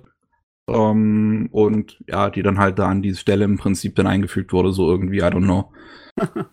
ähm, und ähm, ja, das ist, es war tatsächlich ein, ein ganz interessantes Gespräch auch, weil ähm, also A, A, was halt auch interessant, weil Hololive ist, ich, also es ist eine japanische Firma, ne? Das darf man nicht vergessen. Das Problem bei japanischen Firmen ist, dass sie halt sehr an ihre eigenen Blase denken. Ja. Und ähm, ich halt wirklich nicht damit gerechnet habe, dass Hololive überhaupt irgendwie zulässt, dass im Prinzip einer ihrer ähm, Mädels irgendwie Kontakt im Prinzip zu irgendwas außerhalb ihrer eigenen Blase hat. Ähm, hm, ja. Aber ganz ehrlich, der HoloLive scheint irgendwie nicht so der völlige Standard zu sein. Da war auch eine andere Nachricht von Ihnen, über die ich dann später noch gerne sprechen würde, so ganz kurz. Ja, klar. Ich bin auch verwundert. Ich rede gleich drüber.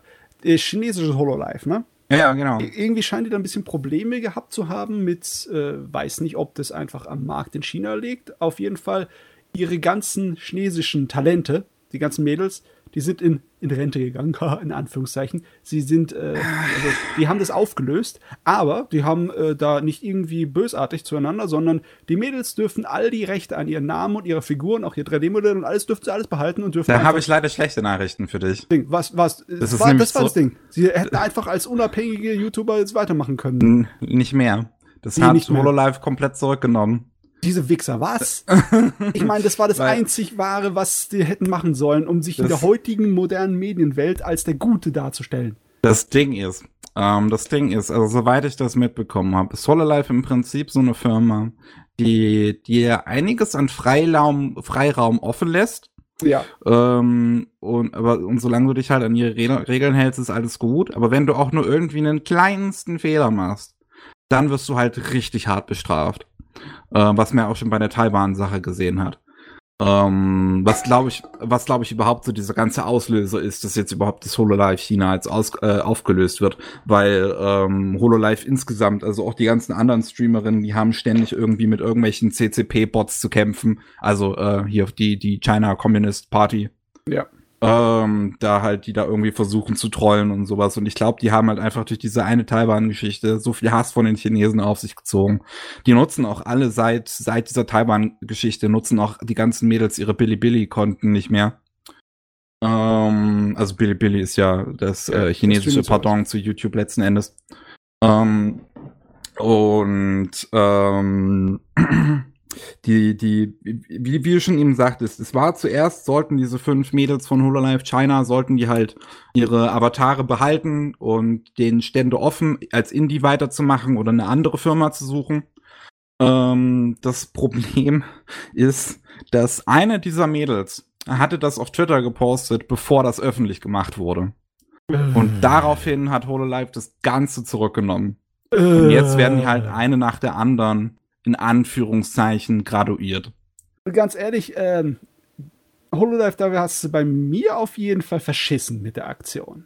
Das finde ich auch richtig scheiße. Also auch wenn man, wenn ich, ich, ich habe auch noch eine, mir eine andere Aktion dann durchgelesen, die äh, Anfang August passiert ist. Ähm, und zwar ähm, Anfang August ist die fünfte Generation von Hololive Japan gelauncht. Ähm, und die launchen ja immer fünf gleichzeitig. Und das soll, das, die hieß auch Holo 5, diese Generation. Es war, weil halt, es war die fünfte, es sind fünf, yeah. Holo 5. Ähm, und eine der Mädels, Aloe, hatte ähm, äh, mit, mit okay ihres Managers einen Teststream auf YouTube gemacht, um halt einfach ja. zu sehen, dass das alles mit ihrem Computer und so funktioniert. Das, das kann ich mich dran erinnern an den Scheiß. Das war auch unglaublich. Und ja. Ähm, dann hat sie halt einfach vor ihrem Debüt, äh, Debut hat sie vergessen, diesen Teststream zu löschen. Das war alles. Daraufhin wurde sie für drei Wochen gebannt. Ja, direkt nach ihrem Debüt. Ja, und nach Ende der Wochen hat sie gleich aufgehört, weil das war, wurde einfach nur noch gehänselt auf Social Media, war einfach ja. nur noch Mobbing äh, durchgehend. Ja. Und das ist. Hallo? Es, das ist vollkommene Unfähigkeit von dem Management da in der Hinsicht. Ich, ich verstehe es auch. Drei, drei Wochen, weil du halt einfach nur vergessen hast, eine Kleinigkeit zu löschen, so please. Ja, Aber vor allem, vor allem hat es ja anscheinend vorher niemand großartig mitbekommen. Das ist erst im Nachhinein aufgefallen. Ja, dann, dann löscht's halt im Nachhinein. Ich meine, und was soll's? Dann geht einfach der Manager her und sagt, du, du hast jetzt da drauf gelassen, das darfst nicht, löscht es mal, ne? Morgen will ich es nicht mehr sehe, sonst gibt's Ärger. Und fertig. Ja, ich hatte mit Caliper Effect ähm, auf Twitter darüber geschrieben. Der meinte, der hatte da ähm, was ganz Gutes zu geschrieben. Der meinte letzten Endes ähm, packt äh, Hololive diese äh, Amateure, die es ja letzten Endes diese ganzen Mädels ja eigentlich sind, Entweder waren die halt selber schon irgendwie kleine Streamer oder hatten halt irgendwie Interesse daran und werden halt in dieses professionelle Umgebung gepackt, die HoloLive von denen erwartet. Und wenn sie da auch nur den kleinsten Fehler machen, werden die halt sofort bestraft, wo halt natürlich was, was halt einfach total dämlich ist, weil wie gesagt, ja, das, diese Mädels Profis sind es ja gar Fehler. nicht gewohnt. Profis machen auch Fehler, andauernd. Das ja, also das, das, das, das, das verstehe ich halt nicht. Und das, das, das ist halt auch einfach so eine Sache, wo, wo halt in mir so, so, so natürlich auch, ich meine, letzten Endes, der ist nur Ethical Consumption and Capitalism. ähm, und ich schaue diese Streamer und diese gerne auch wegen halt einfach ihren Persönlichkeiten. Ähm, auch wenn halt HoloLive als Firma dahinter steht, die halt wirklich einige fragwürdige Entscheidungen treffen. Ähm, ich hoffe, dass zumindest jetzt mit der Auflösung auch von HoloLive China halt dann letzten Endes sowas wie diese Taiwan-Geschichte einfach nicht nochmal passiert. Ähm, so, das auch, wahrscheinlich nicht. Wahrscheinlich wird es immer noch ein Problemfall sein. Ich, ich, ich weiß nicht. Also die Sache ist, weil wie gesagt, die haben ja alle ihre Billy-Billy-Konten aufgehört, die zu nutzen, äh, HoloLive China aufgelöst. Also ich glaube, einfach dieser Kontakt mit China von HoloLive äh, nach China ist einfach irgendwie im Prinzip jetzt durchgeschnitten, glaube ich. Und da wird das hoffentlich nicht mehr allzu eine große Rolle spielen in Zukunft, weil die auch, glaube ich, gemerkt haben, dass dieses englische internationale Business wahrscheinlich besser funktioniert, als sie erwartet haben. Die Sache ist die aber, ähm, im asiatischen Raum, ne, das hat mir mal ein Professor, als ich an der äh, Universität in Heidelberg noch war, äh, aus China, hat mit uns das mal so vorgerechnet. Äh, Korea und Japan produzieren so um die 80% von all dem Medienzeugs, das im asiatischen Raum konsumiert wird.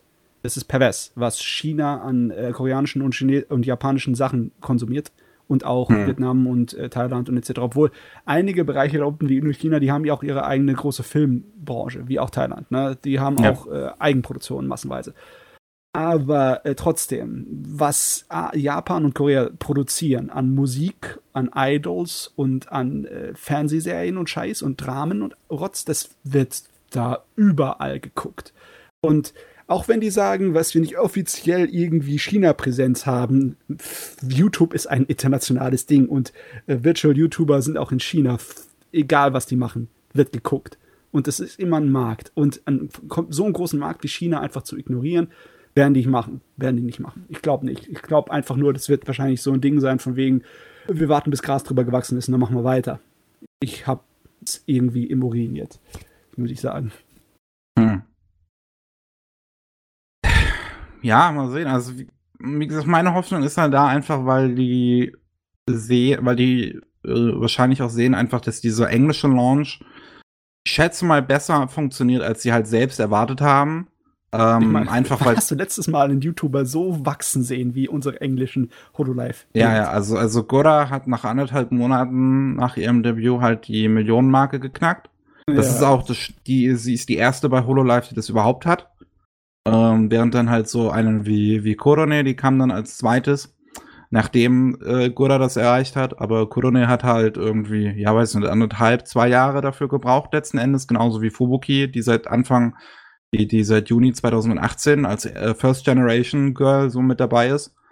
Ähm, also, ähm, ich glaube halt auch einfach durch diesen Launch von den Englischen ist äh, überhaupt mehr Aufmerksamkeit über auf diese ganze Szene letzten Endes gekommen. Ja, es, gibt, es sprechen halt viel mehr Leute Englisch, als Leute Japanisch sprechen, ne? Ja. Aber ich glaube halt, das überträgt sich dann halt auch einfach auf die Japanerinnen, dass es halt dann mehr Leute gibt, die das sehen, dass das existiert, auch vielleicht Leute, die, die auch selber Japanisch sprechen und auch die das dann übersetzen. So, es ja. gibt mittlerweile ja auch einfach viel mehr Clips von den Japanerinnen mit englischen Untertiteln als vorher. Das habe ich jetzt auch gemerkt letztens auf YouTube, ja, ja. Also, ähm, ich hoffe mal einfach, dass das ähm, jetzt so ja, äh, auch HoloLive äh, äh, selber bewusst geworden ist, dass, dass dieser englische internationale Markt da doch ein bisschen mh, hm, ja interessanter sein kann. Ich meine, wie, wie gesagt, bei so japanischen Firmen sitzen halt gerne an ihrer eigenen Blase, die für die ist das Ausland immer so ein bisschen Nebensache. Ähm, und da ist EN schon ein guter, guter erster Schritt gewesen, schätze ich mal, um halt diese Brücke zu, zu ähm, finden. Äh, auf jeden Fall, äh, bevor wir auf äh, China und das internationale Thema gefallen sind, hast du gesagt, du sitzt im Loch drin. Also, wenn du eine von den fünf Mädels abonniert hast, dann geht das ja eigentlich noch, ne? Weil da ist äh, was, ein Video pro Tag maximal, manchmal sind immer zwei Tage dazwischen, ne? Hm. Aber wenn du alle fünf, das geht auch nicht, oder? Kannst du nicht alles gucken von denen? Ich, ich kann nicht, ich kann definitiv nicht alles gucken. Das funktioniert nicht, ja. Ja. Ähm, wenn ich halt, wenn ich halt nach Hause komme, erstmal was esse, dann mache ich halt irgendwas an, was halt, also wenn halt gerade ein Stream läuft, mache ich den an. Wenn halt irgendein neues VOD hochgekommen ist, dann, also in der Regel sind dann auch mehrere natürlich dann da, dann überlege ich halt, hm, was ist jetzt interessanter. also, ich, ich bin ganz gut beschäftigt. Ich habe das nie gemacht, dass ich irgendwelchen Streamern wirklich gefolgt bin. Ich habe zum Beispiel auch nie wirklich Streams vom Dr. Disrespect zum Beispiel geguckt, auch wenn ich äh, Ego-Shooter und dem seine dämlichen Scheiß, den er veranstaltet, mag. Ich habe mir dann immer nur diese, äh, was weiß ich, 15 Minuten Zusammenfassungsvideo reingezogen, weil das ist in Ordnung. Man kann sich ab und zu mal ein 15 Minuten Video von so einem dämlichen Typ mit Perücke anschauen, der, der, der Ego-Shooter spielt. Das ist okay. Aber so täglich ein Zwei-Stunden-Video? Uh. Ich muss sagen, also was jetzt zum Beispiel Streams angeht, war ich halt vorher auch immer, also ich habe ähm, schon Twitch vorher viel genutzt, so.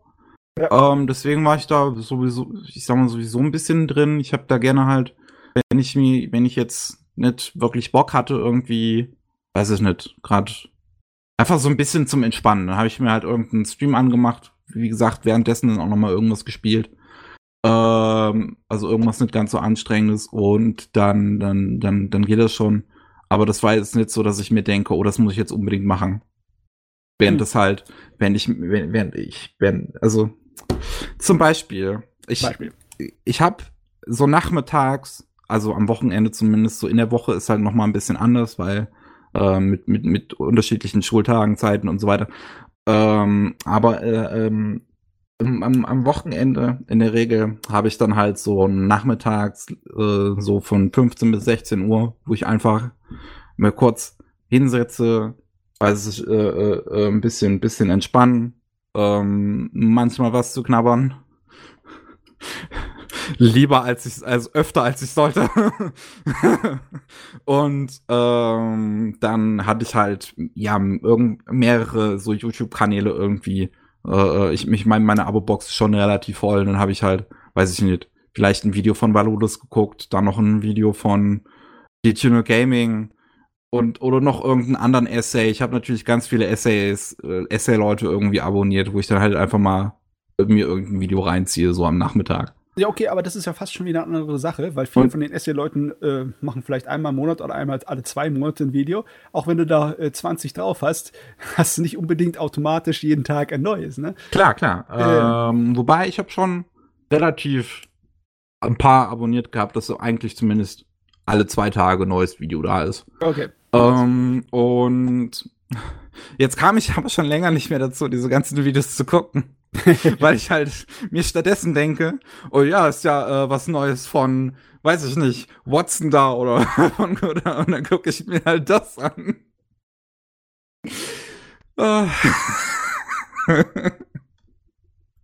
Ich muss doch sagen, meine Favorites haben so ein bisschen geswitcht. Also ich meinte ja am Anfang habe ich nur äh, Goda und äh, Watson geguckt, weil die so, ich würde sagen, am ehesten wie so typische StreamerInnen sind. So, ja, Ah, doch ich weiß kann man. nicht, was typische Streamerinnen sind, ne? I don't know. Aber so die normalsten, glaube ich. Man könnte sie, glaube ich, die normalsten nennen. Ähm, und ähm, ich, ich, ich, Calliope, muss ich sagen, schaue ich jetzt nicht unbedingt die Streams an sich tatsächlich. Sie ist so die einzige, bei der ich noch so ein bisschen Probleme habe, die Solo-Streams zu gucken, weil einfach ihr Charakter ein bisschen. Sie ist halt. I don't know. Das ist die ähm, edgy Goth Girl, oder? Ja, ja. Das ist die edgy Goth Girl. Die Also hat zumindest halt, sieht so aus. Ich glaube, von ihrer Charakter ist sie sowas gar nicht.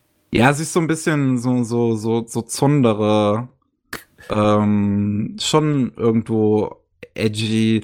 Ich, ja, sie, sie versucht sich so ein bisschen wie eine Rapper, äh, Rapperin zu benehmen. Ich meine, letzten Endes ist, macht sie auch Rap-Songs, weil die höre ich halt echt gern. Die kann richtig, das richtig gut.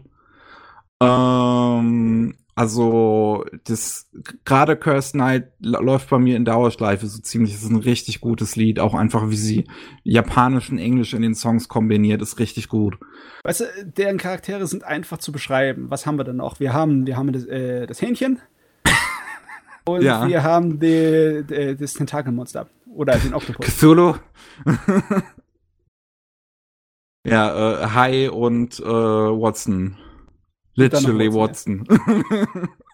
Aber dann auch. Äh, ja, ähm, und äh, Ina habe ich halt noch angefangen zu gucken, weil einfach bei, bei ihr ähm, ist halt so, sie ist einfach so am, am, am wholesomesten und niedlichsten. Sie hat einfach so eine, sie hat so eine putzige Stimme einfach.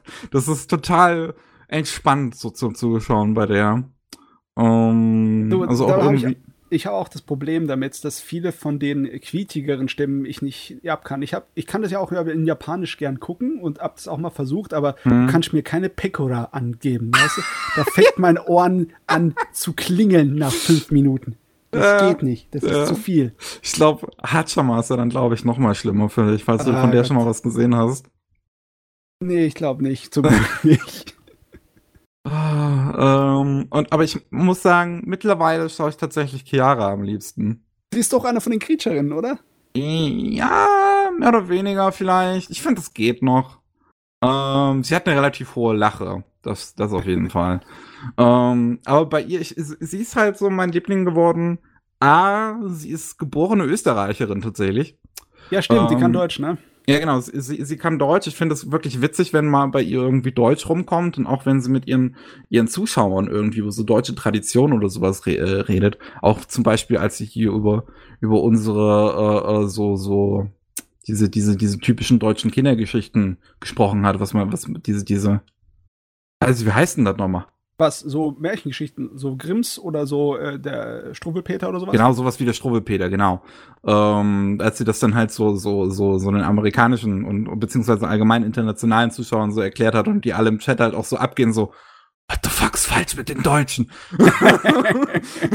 Okay, sie, sie ist der Schwarzenegger hier aus der Gruppe. Ja? äh, das finde ich halt super witzig. Und zweitens, einfach auch die, die horny gay Energy, die sie hat.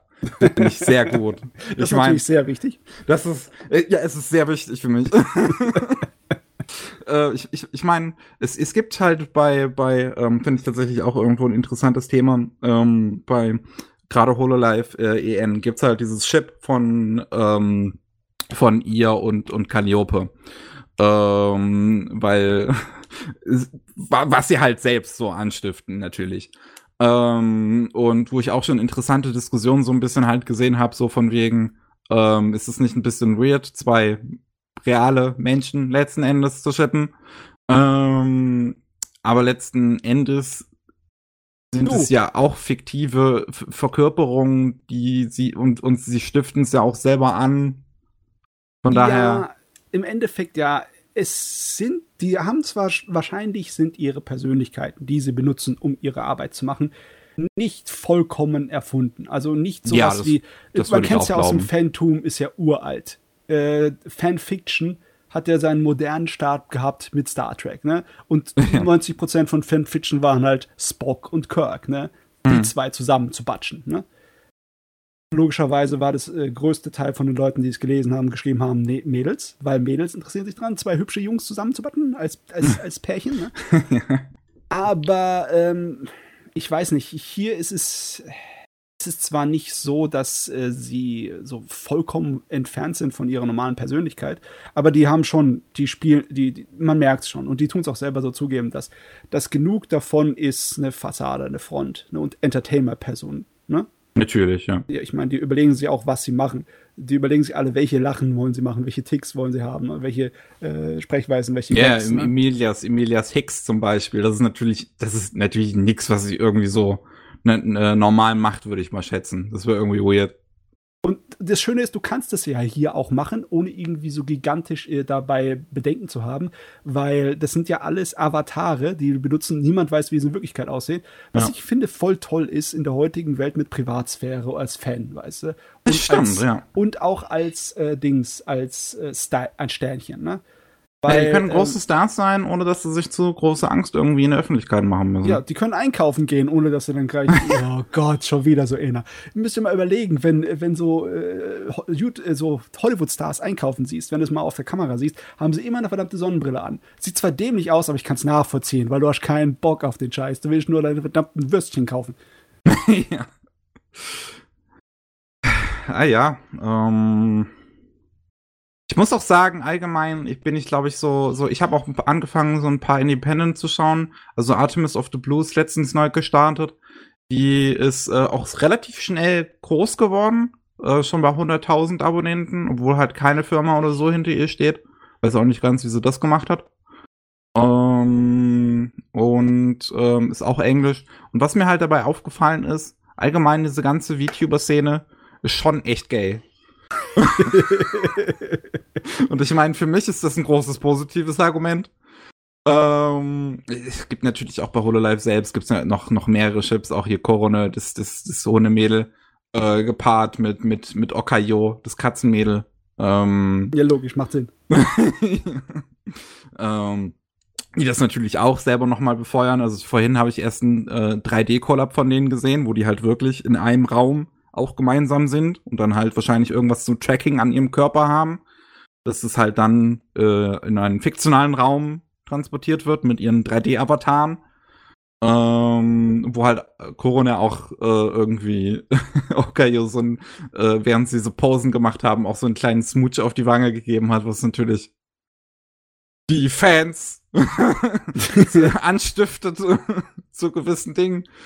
Ähm, und ähm, gerade bei den Independents ähm, ist es dann halt nicht nur so, so oberflächlich, sondern da sind halt viele auch irgendwie selber, ja, homosexuell oder transsexuell oder sonst was.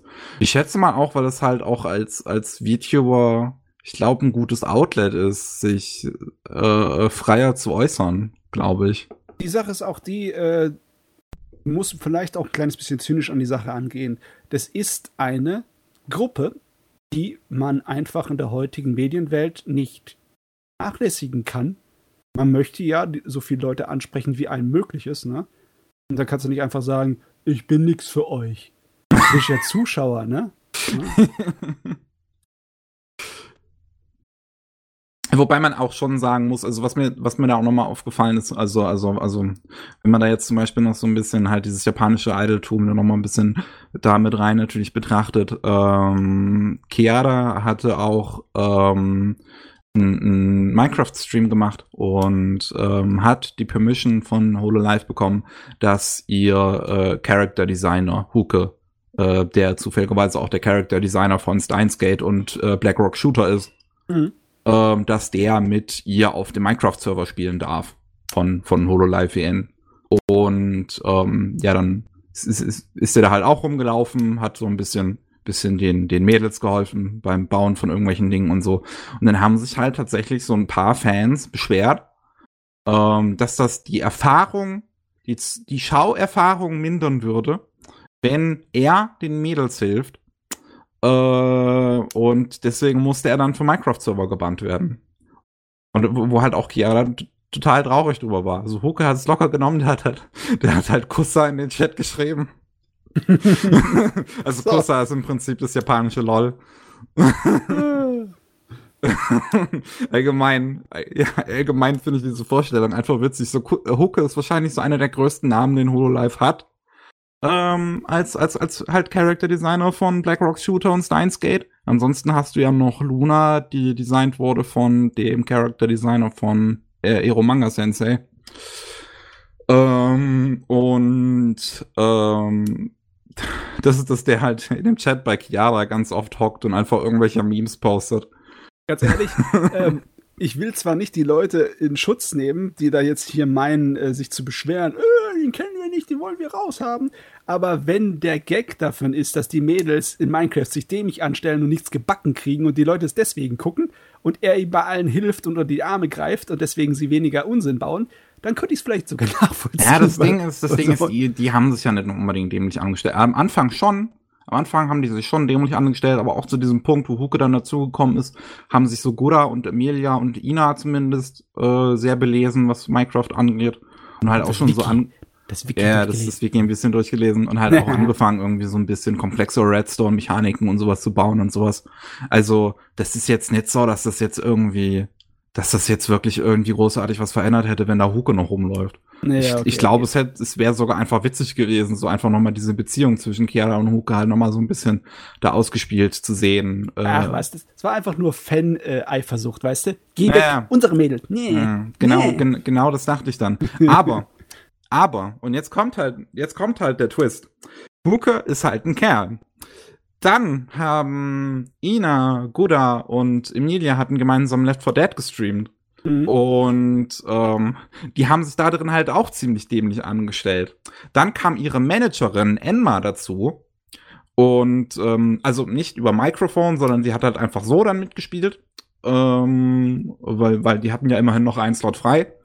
Und ähm, hat den dreien stark ausgeholfen. Und das fand die Community wiederum richtig geil. Hm. ja, ja, also es ist, also für mich ist das eindeutig so hier so kleine Eifersuchtsgebaren. ne? Eindeutig die Community. Mädels und Mädels sind in Ordnung, aber Jungs dürfen nicht an unsere Mädels ran. Ja, es ist. Ich meine, es ist HoloLive selber, die, äh, die haben ja auch eine ne, ne, ne äh, Abteilung für männliche äh, VTuber. Genau, das habe ich auch gerade gedacht. Ja, Holo, Holo Stars. aber das ist halt komplett separiert. Holo-Stars und Holo-Live-Mädels dürfen nicht miteinander arbeiten, sonst wären die Fans ärgerlich. Ja, wahrscheinlich. Es ist, es ist schon ein bisschen dämlich. Oh Gott, oh Gott. Manchmal wirklich die Fans. Ich meine, bei Aloe war es die gleiche Sache. Die hat halt eine mega Bestrafung, so einfach total unnötigerweise von ähm, ihr von von Hololive bekommen und dann kommen noch mal zusätzlich ihren Anführungszeichen Fans und und müssen sie dann aufs übelste mobben und es ging so weit, dass die irgendwie die Nummer von ihrem Ex-Freund herausgefunden haben und den angerufen haben und belästigt haben. Also. Ja, das, das ist, ist, auch ein eindeutiges Verbrechen. Also. Es ist auch einfach nur unglaublich. Manchmal diese, diese eine Fans, I don't know, was falsch mit denen ist, so. Ja. Ganz ehrlich, muss eigentlich, die Welt muss da irgendwie sich weiter drehen und weiterentwickeln nicht nur, dass die Leute ihr Verhalten besser checken können, dann langsam Zeit, dass sozialen Medien zu unserem Alltag gehören und die Leute da lernen, mit umzugehen. Aber auch, dass äh, die Leute, die auf dem anderen Ende von der Kanone sind, die das abbekommen, dass man denen hilft, damit umzugehen. Eigentlich hm. sollte jeder von den sozialen Medien Manager haben, die dafür sorgen, dass sie nicht, nicht mehr den ganzen Müll abgeben müssen, der da äh, einkommt dem, bei dem Kanal. Naja, ja. ja. Das ist nicht einfach. Es ist echt schwer als moderne Internetpersönlichkeit. Natürlich. Natürlich. Naja, ich, ich, was, was ich mir jetzt nur noch als so finalen Gedanken zu dem Thema denke, ich bin gespannt dann auf, äh, weil in Japan wird jetzt Merchandise mittlerweile ja auch zu, zu den Virtual YouTubern auch schon ganz groß. Die ersten Pakete sind irgendwie in den, in den Läden in Japan an, angekommen von großen Merchandise zu denen. Äh, Habe ich heute Bilder gesehen auf dem, auf dem Reddit. Ähm, und ich bin dann mal gespannt auf nächstes Jahr, wenn wir dann eventuell wieder auf äh, Conventions gehen dürfen. dann überall Hololive-Merch zu sehen. Das wäre ganz witzig. Äh, mal sehen.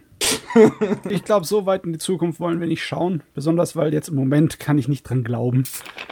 Ja, mal sehen, mal sehen. Wollen wir mal hoffen, dass mit dem Impfmittel nichts passiert. Gut. Sehr sieht ja positiv aus. Genauso wie unser Podcast, da ist alles positiv. Ja.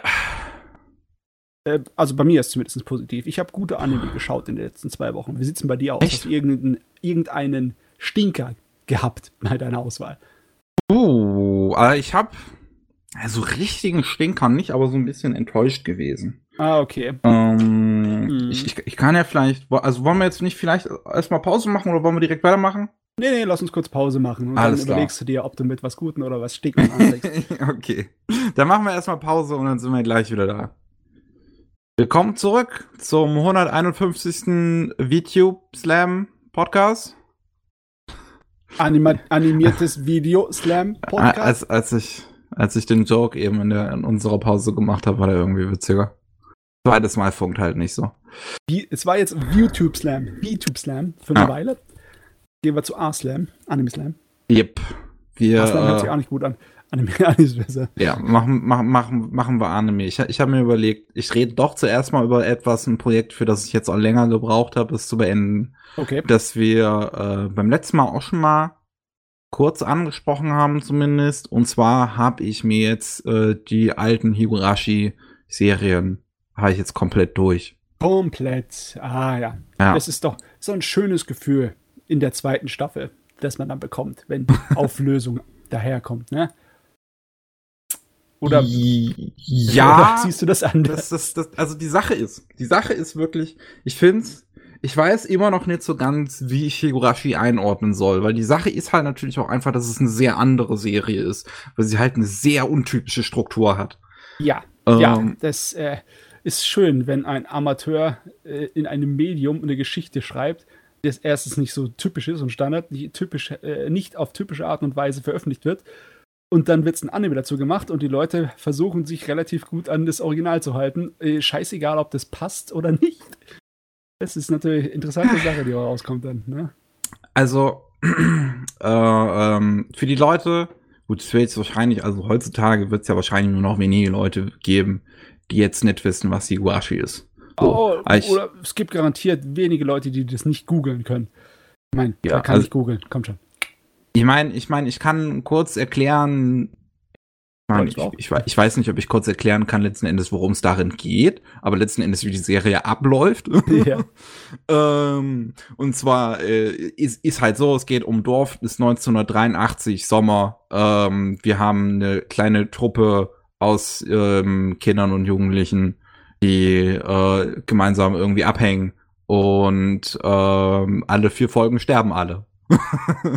der, ist, der ist flott. Also irgendwer, in der Regel wird irgendwer verrückt und bringt alle anderen um.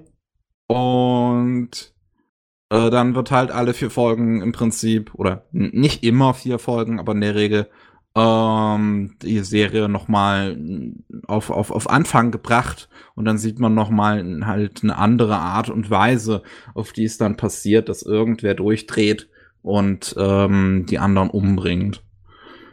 Und das ist halt letzten Endes erstmal, wie die erste Staffel abläuft. Und, und man hat halt jetzt noch nicht so wirklich eine Ahnung, warum. Was, was, was, was hier los, was passiert. Ähm, und warum ist es jeweils anders? Was, was, was ist die Geschichte so dahinter?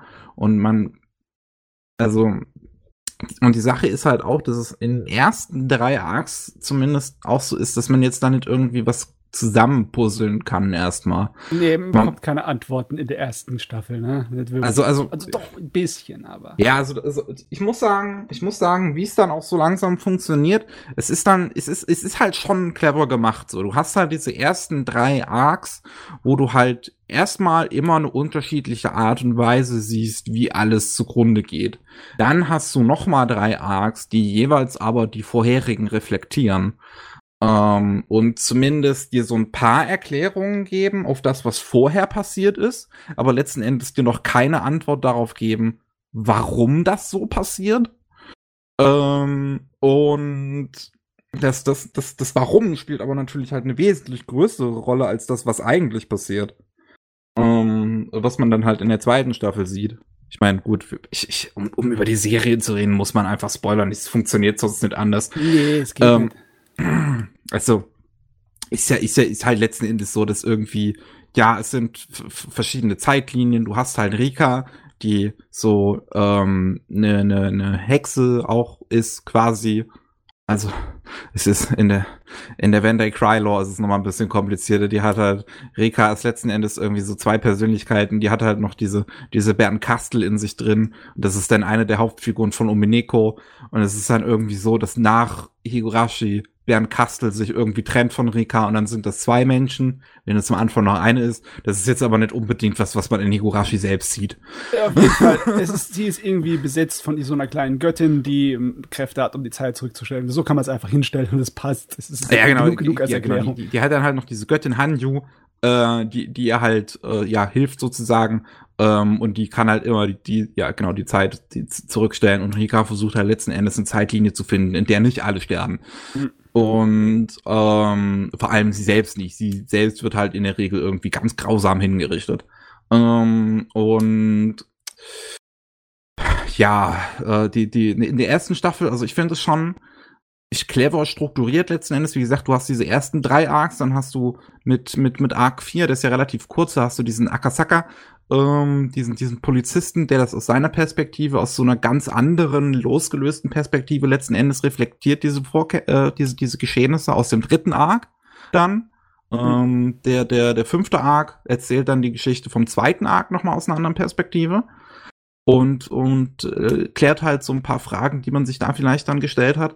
Und der sechste Arc finde ich ganz, finde ich dann auch mal ganz spannend. Ähm, der fängt so an, als würde er den ersten Arc reflektieren, nutzt dann aber noch mal, äh, äh, spielt dann aber noch mal so ein bisschen mit den Erwartungen und packt tatsächlich eine andere Figur in die Rolle des Killers ähm, als im ersten Arc. Und ähm, das äh, letzten Endes wird dann halt am Ende der ersten Staffel kommt halt halt Rika endlich ehrlich mit Keiichi, weil ähm, äh, irgendwie auch so eine Art Flashback hatte zu so einer anderen Zeitlinie zu der ersten, wo er halt alle umgebracht hat. Ähm, und äh, äh, realisiert, dass er halt irgendwie ja von irgendwas fast schon besessen war sozusagen. Ähm, und äh, dann Rika halt erklärt, ey, ähm, in einer anderen Zeitlinie hast du alle umgebracht, weil du besessen warst vom sogenannten, wie heißt das Dorf nochmal? Hinamisawa-Syndrom. Was, das, äh, das, der Gag ist ja, ne? Sie erinnert sich ja dran, weil sie in den Zentrum von dem Zeit zurücksetzen und andere Zeitlinien reinspringen ist. Ja. Aber die anderen tun das natürlich nicht, ne? Genau. auch wenn sie weiß, was vor sich geht, sie kann den einfach, anderen nicht einfach erzählen, du, es gab eine andere Zeitlinie, in der du alle Leute umgebracht hast hier. Äh, wer glaubt ihr denn das? Ne? Deswegen ist es dann die Schlüsselszene, wenn bei einem was hängen geblieben ist aus einer anderen Zeitlinie. Ui, ui, um dann da, die Möglichkeit, einen Schlüssel zu finden und das Ganze aufzubrechen mit einer großen Brechstange. Ja. Und wirklich, also ich muss auch sagen, so wie es dann so die Schauerfahrung letzten Endes fast schon, würde ich jetzt mal beschreiben, so ist. In der ersten Staffel ist halt wirklich erstmal, dass man das so ein bisschen über sich ergehen lassen muss. Ja, ist echt ich, anstrengend, ne? Also, also gerade die ersten äh, 12, 13 Folgen, wo du halt so gar keine Connection zwischen diesen einzelnen Stories hast und alles so ein bisschen what the fuck ist, ähm, muss man es erstmal über sich ergehen lassen. Denn zumindest in der zweiten Hälfte der ersten Staffel hast du ja wirklich, das hast du halt diese Reflekt, äh, Reflexion von den Arcs vorher, dass du zumindest da ein bisschen was hast, was dich, was, was, was dir so eine Art roten Faden bietet. Ähm, und die zweite Staffel macht das dann natürlich, äh, äh ändert dann im Prinzip so die ganze Struktur letzten Endes und äh, stellt halt Rika jetzt, wo wir die Wahrheit wissen, in den Fokus im Prinzip als Protagonistin. Ähm, und wir sehen halt, wie sie alles jetzt irgendwie daran setzt, zu versuchen, äh, zu überleben. Und das wird richtig spannend dann gegen Ende, meiner Meinung nach hin. Wenn sie genug Informationen zusammengesammelt haben, um da wirklich das zu lösen und zu überleben. Aber es kann immer noch jederzeit die Leute alle verrecken. Also ich fand das ziemlich spannend. Ich Ja? Ja, also ich muss sagen halt, ich hatte so ein bisschen dann mein Problem damit, dass irgendwie, dass dieser Letz letzten Endes, so dieser finale Arc, ähm, erstes Problem für mich, ich fand Mio als Bösewichtin einfach nicht interessant. Ich war, ich, hat, ihre Backstory hat mich nicht, ihre Background-Story hat mich nicht interessiert, so ihr ganzer Charakter ist einfach für mich, weiß nicht, sie, sie war für mich zu oberflächlich böse fast schon. So, sie hatte so eine Motivation, klar, aber dann war sie halt eine sehr einseitige Figur. Irgendwie, das hat mich nicht, hat mich nicht gereizt. Ja, okay, sie ist kein Jojo-Bösewicht, ne? Aber. Und zweites Problem für mich ist, dass in diesem letzten Arc letzten Endes eigentlich fast schon alles zu glatt lief. Aber das, das, die Sache ist ja auch, ich, dass ich ja verstehe, warum. Weil ja Rika letzten Endes darauf hingearbeitet hat. Ja. Du hast auch lang genug als Zuschauer darauf hingearbeitet, ne? Muss man auch dazu sagen. Also ich habe das Gefühl gehabt, dass ich lang genug darauf hingearbeitet habe, dass ich jetzt verdient habe, dass die Sache glatt läuft. ich weiß halt, ich weiß halt nicht, ob mein Kopf da irgendwie anders funktioniert, ob ich mir dann denke, ähm, keine Ahnung, ob ich mir dann sowas denke wie, ähm, dass das diese, ich sag mal, Arcs einzelner betrachte in meinem Kopf irgendwie, was so das Problem ist. Hm. Für mich fühlte das sich gleichzeitig befriedigend wie unbefriedigend halt an. Ah, weil, okay. weil in sich genommen dieser Arc einfach zu simpel funktioniert hat, aber halt völlig verdient eigentlich für die ganzen Figuren, weil sie halt letzten Endes vorher ja eigentlich so sehr drunter gelitten hatten. Hm. Es ist, hm, es ist nicht so einfach. Es ist sowieso ein komisches Erlebnis, Higurashi sich reinzuziehen, weil am Anfang habe ich natürlich gedacht, ähm, okay, wollt ihr mich einfach nur verarschen? Und die Charaktere, die ihr mir vorgestellt habt, sind nicht eigentlich die Hauptcharaktere, sondern ihr macht sowas wie Gary Zero, dass ihr uns eine Gruppe von Charakteren vorstellt, die einfach dann gleich in den ersten paar Episoden sterben und dann sind die Hauptcharaktere in andere Gruppen, weil das war alles nur der Prolog. Das hatte ich gedacht, ne? Als ich die ersten vier Episoden geschaut habe, habe ich gedacht, okay, das war der Prolog. Hier geht es um eine Horrorstory und äh, es kommen andere Charaktere, die demselben, dasselbe passieren könnten, aber die lösen es dann. war er dann ganz anders. Mhm. Ähm, Im Endeffekt, die ersten paar Teile ist so eine bestimmte Subgenre von Horror, ne? dieses Bad End Horror. Es gibt so einige Horrorfilme, die einfach nur äh, in Katastrophe und völlige Zerstörung enden. Weniger Filme, mehr Geschichten. Ja. Aber ich weiß nicht, äh, bist du dem vertraut? Kennst du da irgendwas zum Beispiel von? Darum nicht. Also allgemein ist das Horrorgenre jetzt nicht so meins. Jetzt nicht unbedingt, weil ich es gruselig finde, sondern halt eher das Gegenteil. Mein Problem ist eher, dass mich das meiste, was ich an Horror gesehen habe, eher langweilt. Mhm.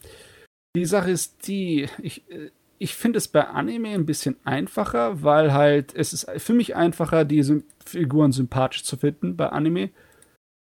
Besonders weil in Kinofilmlängen, in Spielfilmlängen von Realfilmen, da ist es meistens so, dass sie nicht genug Zeit haben, mhm. die Figuren irgendwie spaßig darzustellen.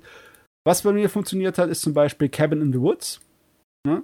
Weil äh, du halt äh, da das Ding halt was anderes gemacht hast. Meistens sind die Leute halt ein bisschen dämlich in Horrorfilmen, ne? Und dann werden sie halt gefressen oder gekillt. Bei Cabin in the Woods waren die Leute ganz logisch und schlau und haben das richtig gemacht und trotzdem funktioniert es nicht. Und dann denkst du dir, Kacke, wir sind so am Arsch, ne? Und Spannung ist halt das Ding, ne? Terror und Spannung, dass du die Leute äh, in äh, nicht unbedingt in die Sorte von Angst versetzt, wo du dann Zähne klapperst oder dass du so Schockmomente hast, wo du aufspringst, so dieses, äh, wie nennt sich's nochmal? Die, wenn du ganz schnell, ganz laute Schockeffekte hast, wie nennt es nochmal so? Ach, Jumpscare. Jumpscares, ja. Die sind ja im Endeffekt eigentlich billig, ne?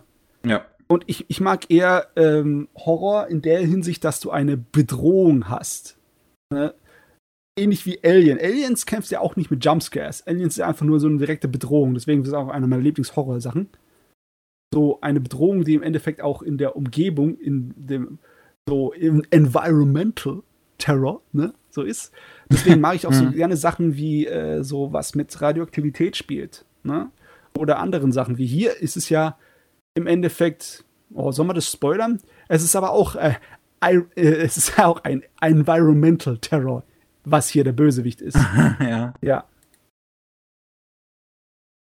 Ähm, ah. ganz ehrlich, ich finde sowas weitaus besser als zum Beispiel äh, Geistergeschichten. Obwohl ich, ich sage jetzt nicht, dass ich den Exorzist nicht mag. Ich finde den Exorzist zum Beispiel geil. Aber ähm, ich fand das sowas an Horrorgeschichte, finde ich das eine der kreativsten und besten, was Anime so zu bieten hat. Ich würde halt, das, das Ding ist, dass ich jetzt Higurashi, ich glaube nicht mal unbedingt selber als Horror irgendwo einordnen würde, weil es halt mehr so ein Thriller ist einfach. Okay, ja. Und brutaler natürlich, aber halt, ich empfand es jetzt eher als Thriller. Brauchst du für dich als Horror-Klassifikation irgendwas Übernatürliches drin? Weil keine Ahnung, ich glaube so Sachen. Ich glaube, da ich würde ich, ich brauche irgendwas gruseliges. hm. glaube ich, damit Horror ist. Aber Menschen können gruselig genug sein. Ich meine, Texas Chainsaw Massacre hat auch überhaupt nichts übernatürliches drin. Es sind einfach nur Menschen da drin, die gruselig sind. Ja, klar, ich also Halloween und Texas Chainsaw Massacre und Freitag der 13. Ich meine, der erste ist ja auch noch nicht übernatürlich. Ja ähm, würde ich schon auch als, als äh, äh Horror einordnen. Aber weil die halt für mich auch irgendwie. Ich meine, ich, ich grusel mich jetzt auch bei denen nicht, weil halt. Entschuldigung, weil halt einfach, ich grusel mich halt einfach nicht. So, so, so, mich, mich, mich kann das halt nicht begeistern. Ähm, aber bei denen sehe ich halt die Gruselelemente, sage ich jetzt mal, während ich die bei Higurashi jetzt nicht sehe. Hm. Okay. Schade, schade. Ich fand die Mädels gruselig genug oder die Jungs gruselig genug, wenn sie anfangen durchzudrehen. Ah, ich weiß nicht. Also letzten Endes auch, auch weil auch öfter so, so, so du ja auch deren Perspektive gesehen hast, wenn sie durchgedreht sind. Also wenn jetzt zum Beispiel ein Keiji, wenn der jetzt ähm, den, den Onkel ermorden wollte von, von Satoko, ähm, ja. dann ist das ja jetzt nicht unbedingt großer Horror, aber es ist auch die Story, wo es halt um Keiichi letzten Endes geht. Also ich sehe es ja aus seiner Perspektive und ich kann, auch wenn ich es jetzt selber nicht machen würde, kann ich nachvollziehen, warum er das tun will. So. Ja, du, es ist teilweise eine komplizierte Diskussion. Ne? Wo fängt der Thriller an und wo hört der Horror auf? Ne? Oder mhm. sind es beide im Endeffekt doch dieselben oder sind sie völlig unterschiedlich voneinander? Da kann man unterschiedliche Argumente dafür bringen. Also ich, ähm, wir können uns auf jeden Fall einigen, dass äh, Higurashi zur Thriller-Genre 100% ah, definitiv, passt, ja. Ne? Ob Horror jetzt ist oder nicht, das mag vielleicht Geschmackssache sein, aber spannend ja. finde ich, ist er schon, oder? Ja, ja, also, spannend fand ich ihn definitiv so. Äh, auch letzter Arc. Ähm, es war dann alles relativ simpel ausgegangen, aber bis dahin hätte ja noch einiges passieren können. Ähm, und ich habe schon so manchmal ein bisschen mitgezittert. Ich fast schon am Anfang so ein bisschen sogar noch mehr, aber einfach, weil man da einfach noch mal so ein bisschen weniger überhaupt weiß, worum es letzten Endes geht. Also gerade dieser ganze erste Arc mit Keiichi, wo dann halt wirklich die Frage ist, hä, was ist hier los? Ja. Ähm, äh, dann, das war schon, das war eigentlich schon ganz cool eigentlich. Ja, Ungewissheit und Unbekannte sind halt natürlich sehr, sehr gute ja. Würze für Horror- und Spannungsgeschichten. Ja, ne? und, und, bei Higurashi wird das natürlich dann halt mit, mit gegen Ende hin, weißt du ja, was los ist letzten Endes. Ja. Ähm, also, ich, ich, ich, ich will auch nochmal klarstellen, letzten Endes hat mir die Serie schon ganz gut gefallen. So, ich finde, die ist clever, die ähm, kann auch gerne mal ein bisschen kreativ aussehen, so, so hat, lässt sich da so ein paar Elemente einfallen, die spielt äh, mit, mit, mit, mit cleveren Geschichten und hat einige wirklich, auch die Erzählstruktur ist halt wirklich interessant, ähm, weil sie halt auch einfach so anders und kreativ ist. Und ähm, ich, ich auch wirklich diese ganzen, so, so einige Twists dahinter und einfach so diese ganzen Details, die auch so in diese Story mit eingeflossen sind, sind wirklich schon gut gelöst. Es gibt halt auch zum Beispiel viele Elemente, die man dann wahrscheinlich erst so beim zweiten Mal schauen äh, auch in der ersten Staffel dann so merkt, so warum passiert das jetzt und so. Also ich erinnere mich da jetzt ähm, zum Beispiel halt an diese Geschichte mit, mit Keiji, wo er halt versucht, den, den Onkel von Sadoko umzubringen. Und dass er dann aus seiner Perspektive auch tut, ähm, aber halt am nächsten Tag in die Schule geht und halt äh, ja merkt, dass der Typ noch lebt. Und er sich halt so, dann ist halt natürlich so, hä? Wie kann das sein? Er hat ihn ja am Abend vorher umgebracht. Aber dann in der zweiten Staffel sieht man dann ja, so ähm, im, im letzten Arc auch ähm, die Geschichte von äh, Satoshi nochmal, der dann angefangen hat, äh, selbst nachdem er seine Tante umgebracht hat, überall seine Tante zu sehen, in jeder Figur. Und dann ist, weil wegen dem Hinamizawa-Syndrom. Mhm. Und dann ist halt klar, ach so, okay, Keiichi hat wahrscheinlich gar nicht den Onkel umgebracht, sondern irgendjemand, von dem er dachte, es wäre der Onkel. Ja, dies, äh, oh Mann, wenn man da reingehen kann in die Theorien, was da alles wirklich passiert, dann wird's lustig. Meine Schnute. Ich habe mir auch dann äh, Ray noch angeschaut, das ist die fünfteilige OVA, die okay. nach, nach Kay spielt. Ist dämlich. Ähm, ja, dies, dies, also die erste und letzte Episode davon mag ich wirklich sehr gern, die sind unglaublich witzig.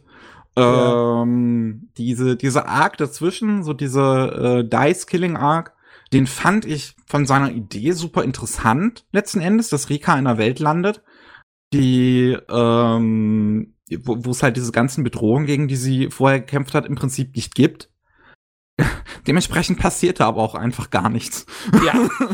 äh. ähm, das ist so ein bisschen das Problem daran. Die Idee ist zwar gut, aber, aber du kannst mit der Idee nicht viel anfangen. also diese OVA ist der Inbegriff von Fanservice, äh, dass man einfach den Fans mehr gibt von der Welt, auch wenn die Geschichte im Endeffekt auch abgeschlossen ist. Ich meine, ne? also René hat mir halt erzählt, dass für den großen Gesamtkosmos von When They Cry die OVA schon relativ wichtig ist. Oh, okay, tatsächlich. Ähm, weil auch zum Beispiel diese Trennung von Rika und Bernd Kastel in dieser OVA im Prinzip passiert. Ähm, also ich meine, das ist ja einer irgendwie der letzten, äh, der, der letzten Sätze, die Rika ähm, am Ende des Dice Killing Arcs von sich gibt. So, ich muss jetzt aufhören, die Hexe zu sein und anfangen, wieder Rika zu sein, ist so eine Sache, die sie dann sagt. Ähm, und das, das ist wohl irgendwie eine Sache, die eine große Rolle spielt. Wie gesagt, die ganzen Geschichten hängen wohl irgendwie miteinander zusammen. Das ist, ich habe Umeneko und Zikonia noch nicht gelesen. I don't know. Du, ganz ehrlich, ähm, mir reicht auch Higurashi. Also ich brauche kein überdimensional kompliziertes Wiki für meine Anime. Das macht mich Platz. Bitte nein. Es, es, gibt halt Leute, die total auf sowas stehen und das kann ich auch nachvollziehen. Ja, es klar. hat schon seinen Reiz so. Ich meine, es ist genauso wie wenn Leute versuchen äh, durchzusteigen, was in äh, amerikanischen Comics jetzt so als Kanon gilt und was nicht. ui, ui, ui, äh, ja, das stimmt. Ich würde mir tatsächlich aber schon ganz gern wünschen, dass vielleicht sowas wie Higurashi auch nochmal einfach ein, ein Reboot bekommt. Weil das Problem von Higurashi ist ja gewesen, also äh, äh Umineko meine ich. Ja. Ähm, das Problem von, von dem Umineko-Anime ist ja gewesen, dass der halt versuchen musste, diese ganze Geschichte in 26 Folgen zu abarbeiten. Mhm. Also äh, während Higurashi ja zu, äh, 50 Episoden Zeit hatte. Ja. Und das funktioniert halt nicht, weil die sind halt auch beide in den Visual Novels gleich lang. Also du kannst halt nicht einfach die gleiche Länge von Geschichte plötzlich doppelt äh, in, in doppelter Geschwindigkeit erzählen.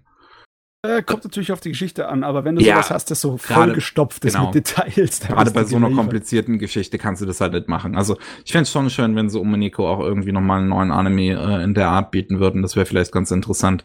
Gerade jetzt, wo halt der neue Higurashi-Anime läuft und anscheinend auch irgendwie halt Umeneko eine große Rolle spielt in dem neuen Higurashi-Anime. oh, ja. Also. Jetzt wird's kompliziert.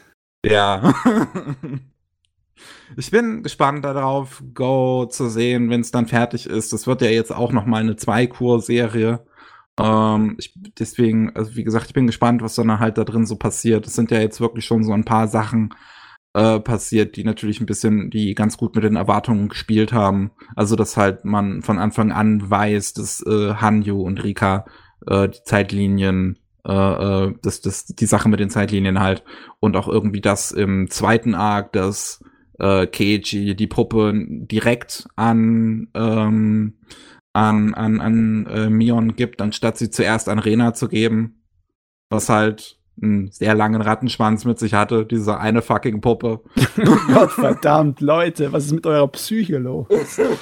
Ey, dieser Anime. Aber ganz ehrlich, ich habe meine verdammte Lektion gelehrt. Ich werde auch nicht das neue Higurashi Go schauen, bevor es fertig ist. Also warte ich, bis alles verfügbar ist, weil den Scheiß tue ich mir nicht mehr an hier.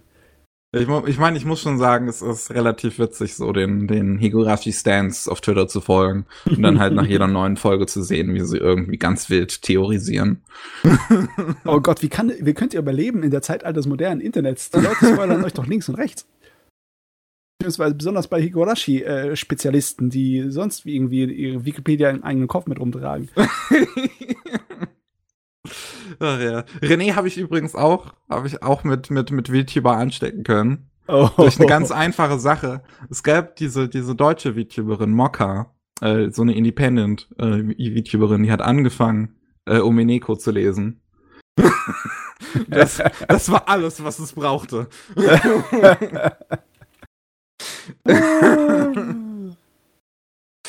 ah, gut. Ah, ja, ja. So, äh, Matze, was, was hast du denn auf dem Plan? Okay, äh, wollen wir gleich mal die großen Kanonen rausholen, oder? Uiuiui. Und zwar, ich habe Jojo geschaut. Teil 5. Jojo. Vento Aureo, der goldene Wind. Okay, ähm, ich habe nach wie vor keine Ahnung von Jojo, deswegen ich weiß nicht. Ähm, Okay, ich habe was, dir letzten, wa- war's gut? es war ziemlich gut, aber es war auch merklich anders als der vorige Teil. Ich habe dir im vorigen Teil doch erzählt, dass es weitaus lockerer, viel episodenhafter ist und dass erstmal die erste Hälfte von der Serie nicht wirklich groß was passiert, bis vor der Bösewicht kommt und dann fliegen die Fetzen. Hm. Ne? Ähm, Teil 5 ist ganz anders. Wirklich ganz anders. Die ein, ein oder zwei Charaktere aus Teil 4 oder aus dem Original-Jojo-Universum machen einen kurzen Gastauftritt am Anfang von Teil 5. Und der Rest ist alles komplett neue Charaktere.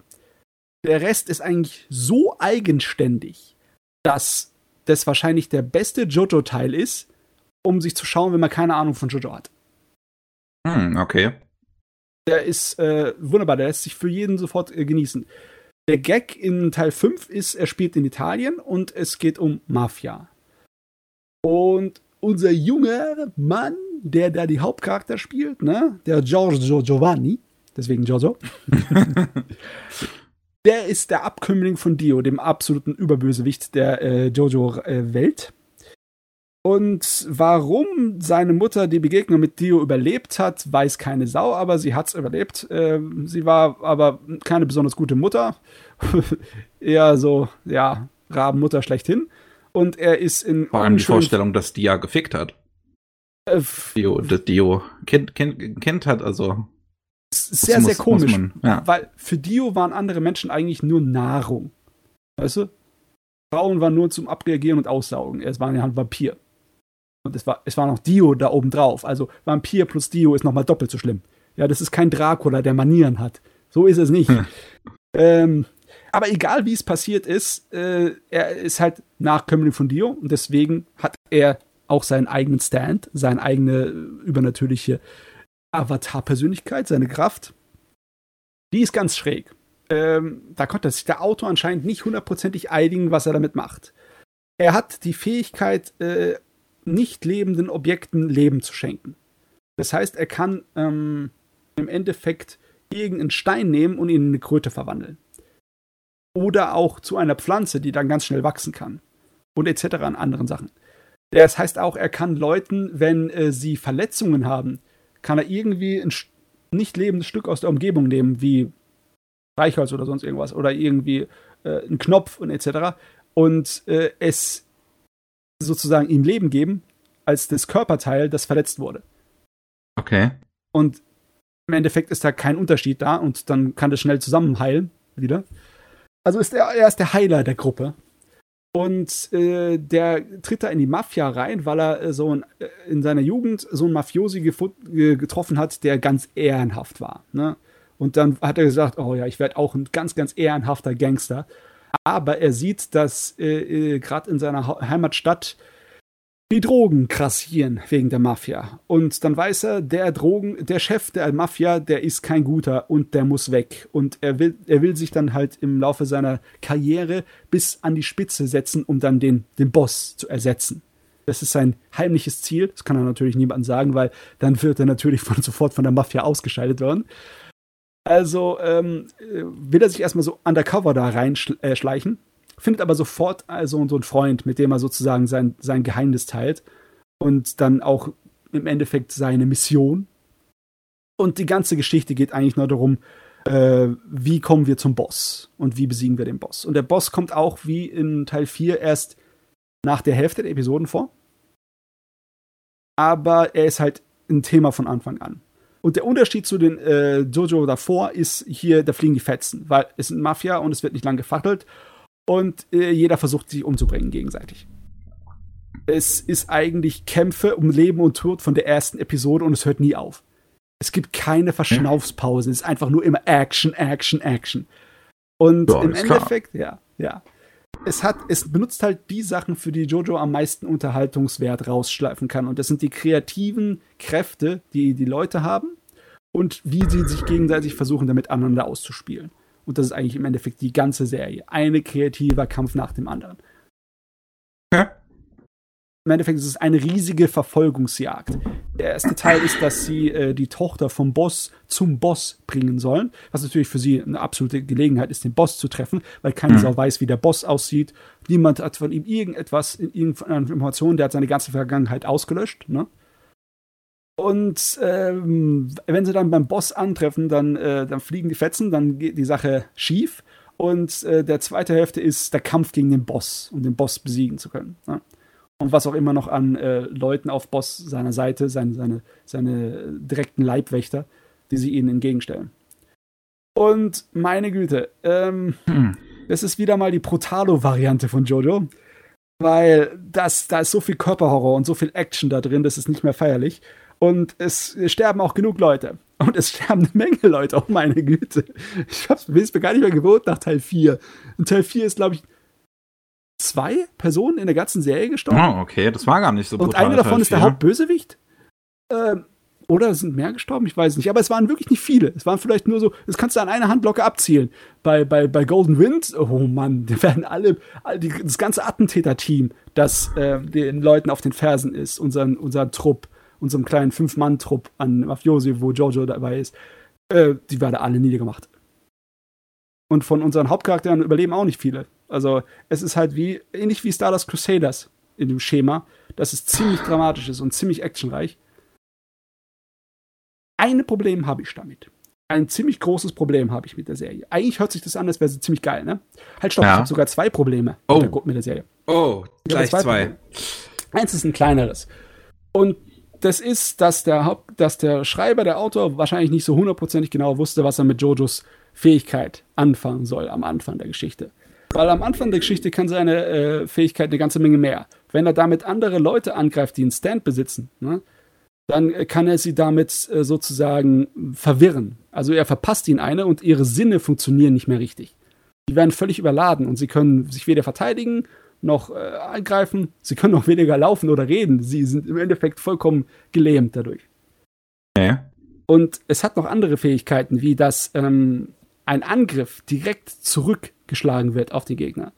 Das heißt, im Endeffekt die größte Kraft, die, die der Stand dann hat, ist, wenn einer, der ihm vollkommen überlegen ist, ihn angreift. Weil es wird direkt auf ihn zurückgeschlagen und puff, ist er weg. Die zwei Fähigkeiten, die verschwinden ziemlich schnell. Die werden am Anfang nur kurz gezeigt und dann werden sie nie wieder hervorgedruckt, weil der Autor merkt, scheiße, damit kann ich das ja gar nicht machen, das ist ja viel zu überpowered. Da kommt keine Spannung auf. Weil der, der, der Endbösewicht wäre da gar keine Bedrohung für den Mann. Und genauso in der Truppe von äh, unseren äh, Helden, in der Fünfmann-Truppe, ist einer, der die Fähigkeit hat, im Endeffekt sowas wie ähm, die Jojo-Variante von einer äh, Biowaffe, von einer Giftgaswaffe zu sein. Okay. Stand kann also ziemlich alles, was in seiner Umgebung ist, äh, über den Luftweg infizieren und zerstören. Und der Kerl ähm, so ziemlich charakteruntypisch. In der Hälfte der Story tritt er dann aus. Der sagt, ihr wollt gegen den Boss antreten direkt? Da mache ich nicht mit. Da mache ich nicht mit. Tschüss. Da, davor war er Loyalität zu meinen Buddies bis in den Tod. Für euch riskiere ich alles, für euch würde ich sterben, aber dann, sobald das kam, heißt es Tschüss, weil der Autor auch gemerkt hat, scheiße, mit den Fähigkeiten von dem Bosscharakter ist das der absolute Konter dagegen. Scheiße, das kann ich nicht machen. Das wird ja eine kleine äh, äh, spannende okay. Story, ein ganz spannender Kampf. Also muss der weg. du merkst es direkt, bei welchen Teilen von der Geschichte der Autor sich am Anfang in die Sackgasse geschrieben hat und dann später wird es einfach, oh, das ignorieren wir mal ganz schön. das, ist, das, ist, nie passiert, ihr habt das, das nie, nie gesehen. Das habt ihr nicht gesehen. das ist erst mir erst im Nachhinein aufgefallen, weißt du? Während der Story wirkt das alles ganz normal passt du nicht wirklich auf, aber im Nachhinein, wenn du drüber nachdenkst, dann denkst du dir, nee, nee, nee, nee, das hast du, das hast du absichtlich vergessen, mein guter Manga-Autor. Und die zweite Sache, die für mich ein bisschen ein Problem ist, nur ein bisschen, das Ende wird wirklich sehr bizarr. Okay. Ich Und- meine, das heißt JoJo's Bizarre Adventure. Also, ich meine jetzt bizarr im End of Evangelion, also Fernsehserie Ende, bizarr. Die, Okay.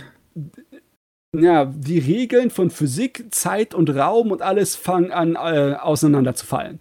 Und auch die Wer braucht Regeln die von, ja, es, Story-erzählungsmäßig fällt alles irgendwie aus, an, auseinanderzufallen.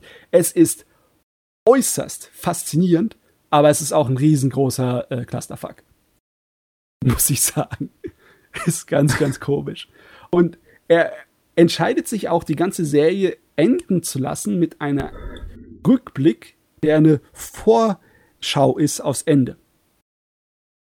Also es geht nochmal zurück zu unseren Charakteren, bevor sie Jojo getroffen haben und wie zu sagen, ihr Schicksal da schon feststand. Als das sich herausstellt, ihr Schicksal stand da schon fest, bevor sie Jojo getroffen haben. Und das ist für mich ein bisschen komisch. So Fatalismus ist immer für mich ein bisschen problematisch in irgendeiner Geschichte, ne? Als ob, ähm, aber hier war es nicht so schlimm, weil ihr persönliche Entscheidungen, ihr eigener Wille haben dafür gesorgt, dass sie ihr Schicksal festgelegt haben. Es ist nicht so, dass oh, im Endeffekt, wenn, ja, es war schon immer euer Schicksal, gegen den Boss zu kämpfen und mit Jojo zusammen an der Spitze äh, ja, die Macht zu ergreifen. Nee, äh, es, es, im Endeffekt, das Ende ist dann so eine Rückschau, wo die Aktion, also die Sachen, die die Leute sich äh, entscheiden zu tun, dafür sorgen, dass sie auf diesen Pfad kommen, die dann die Story aufnimmt. Ist eine komische Art und Weise, die, äh, das Ende zu machen. Ist auf jeden Fall sehr ungewöhnlich und sehr seltsam, die Art und Weise, wie Bizarre Adventure Teil 5 geendet ist. Also der Goldene Wind hat das schrägste Ende von allen Jojo-Sachen. Ist sehr schräg. Okay. Ja. Ähm, Ja, wer, hätte, wer hätte gedacht, dass das möglich ist? also das ist wirklich, da hat er alles gegen die Wand geschmissen, was er konnte. Das ist, ist ganz komisch. Äh, besonders wenn du dir überlegst, der Rest von der äh, Geschichte ist halt typische Actiongeschichte aller Giorgio. Es ist eine Reise durch ganz Italien, die im Endeffekt eine große Verfolgungsjagd ist und es ist immer Action und Fight, Fight, Fight, Fights. Ne? Hier wahrscheinlich eher, also wie, wie, wie laufen die Fights hier noch ab? Also ich meine, die Designs von den Figuren, die sind ja jetzt auch immer schlanker geworden letzten Endes. Ja, und teilweise schräger. Da gibt es Leute, die sehen nicht aus wie Menschen. In Teil 4 war das schon heftig, in Teil 5 wird es noch heftiger. und oh, das Design von der Fashion in Teil 5 wird teilweise extremo. es ist hellig. Absolut hellig. Also beballern die sich dann nur oder gibt's noch Faustkämpfe und Oh, oder? es gibt, äh, es gibt alles. Es ist kaum zu beschreiben, was für Kreativitäten der sich einfallen lässt in seinen Kämpfen. Da, Okay. kommen, da kommen jetzt Fähigkeiten, von denen du niemals dir vorstellen kannst, dass man damit irgendwie einen Kampf anfangen kann und trotzdem reißt dir da Spannung raus ohne Ende. Das ist ziemlich geil. Das muss ich sagen. Das ist der Höhepunkt, was so eine Jojo-Geschichte dir bieten kann. Diese kreativen Kämpfe. Und ist halt randvoll von Anfang bis Ende damit, mit dem Zeugs. Hm. Okay. kurz- Ja, es macht es halt sehr kurzweilig. Ne? Das, äh, deswegen bin ich der Meinung, dass als Einstieg das wahrscheinlich einer der besten nach dem allerersten Teil ist. Ne? Weil der allererste Teil hat halt ähm, sehr schnell den, den ersten Part abgefällt. Ne? Das waren neun Episoden oder so. Ne? Jo. In der ersten Staffel waren, sind zwei Parts drin sogar und der erste Teil war nur neun Episoden. Also besserer Einstieg als diese ersten neun Episoden, meine ich, gibt's nicht. Aber da sind halt noch nicht die ganzen Fähigkeiten, die später dafür die Serie berühmt gemacht haben, die Stands, diese Avatar-Geister, die die Leute benutzen, die sind halt nicht drin, ne, im ersten Teil. Und als Einstieg finde ich dann Teil 5 wahrscheinlich schon den besten. Besser als Stardust Crusaders. Weil Stardust Crusaders zieht sich ja so lange hin. Boah. Hm. 50 Episoden von dem Kram. Okay, das ist auch nicht wenig. Es ist hier 39 Episoden. Aber ähm, die haben eine ganze Menge, äh, wie heißt nochmal, Zusammenfassungsepisoden drin. Ich weiß nicht, ob das daran liegt, dass sie irgendwie Produktionsprobleme haben, aber die sind unregelmäßig, kommen massenweise Zusammenfassungsepisoden. Ich glaube, es sind drei oder vier Stück in der ganzen Serie. Ja, ich habe das- gerade gesehen, also es gibt auf jeden Fall drei Recap-Episoden, aber das ist, ist jetzt nicht nochmal, dass in der Serie selbst dann nochmal irgendwie Nein, nein, nein. große Recaps sind. Okay. Das sind nur okay. Recaps-Episoden. Ich kann es aber ihnen ver verzeihen, weil Animations- und Zeichenqualität sind weitaus besser in Teil 4. Das ist definitiv die bestaussehende JoJo-Fernsehserie bisher. Die jetzt in, in, in, Teil 4 oder 5? Jetzt, fünf, jetzt. Fünf, fünf. Okay, weil du hast, du hast gerade eben 4 gesagt. Ja, aber, äh, besser als 4. Merklich besser. Ach so, weitaus besser als 4. Okay, vielleicht ja, habe ich das dann gerade einfach falsch verstanden. Ja, ja. Also, äh, Golden Wind ist bisher die bestaussehende und bestanimierteste JoJo-Serie. Definitiv. Ehrlich. Das Design haben sie auch mal wieder äh, ein bisschen anders gemacht als in Teil 4 und sieht ein bisschen näher aus an Manga und so viel schöne Schattierungen und, Zei und Bleistifte da drin. Ah, ist herrlich. Sehr gut. Very gut. Daumen hoch. Daumen hoch, total. Ähm, ich habe nicht gedacht, dass ich Jojo so, äh, so groß weiter gucke. Ich habe eigentlich gedacht, Stardust Crusader, das reicht mir. Das habe ich von früher gekannt. Bis dahin schaue ich es. Mehr Jojo braucht der Mensch nicht. Habe ich von früher gekannt. Damals. Damals. genau. Aber nee, äh, jetzt, wo ich fünf gehuckt habe, äh, können sie ruhig den nächsten Jojo produzieren.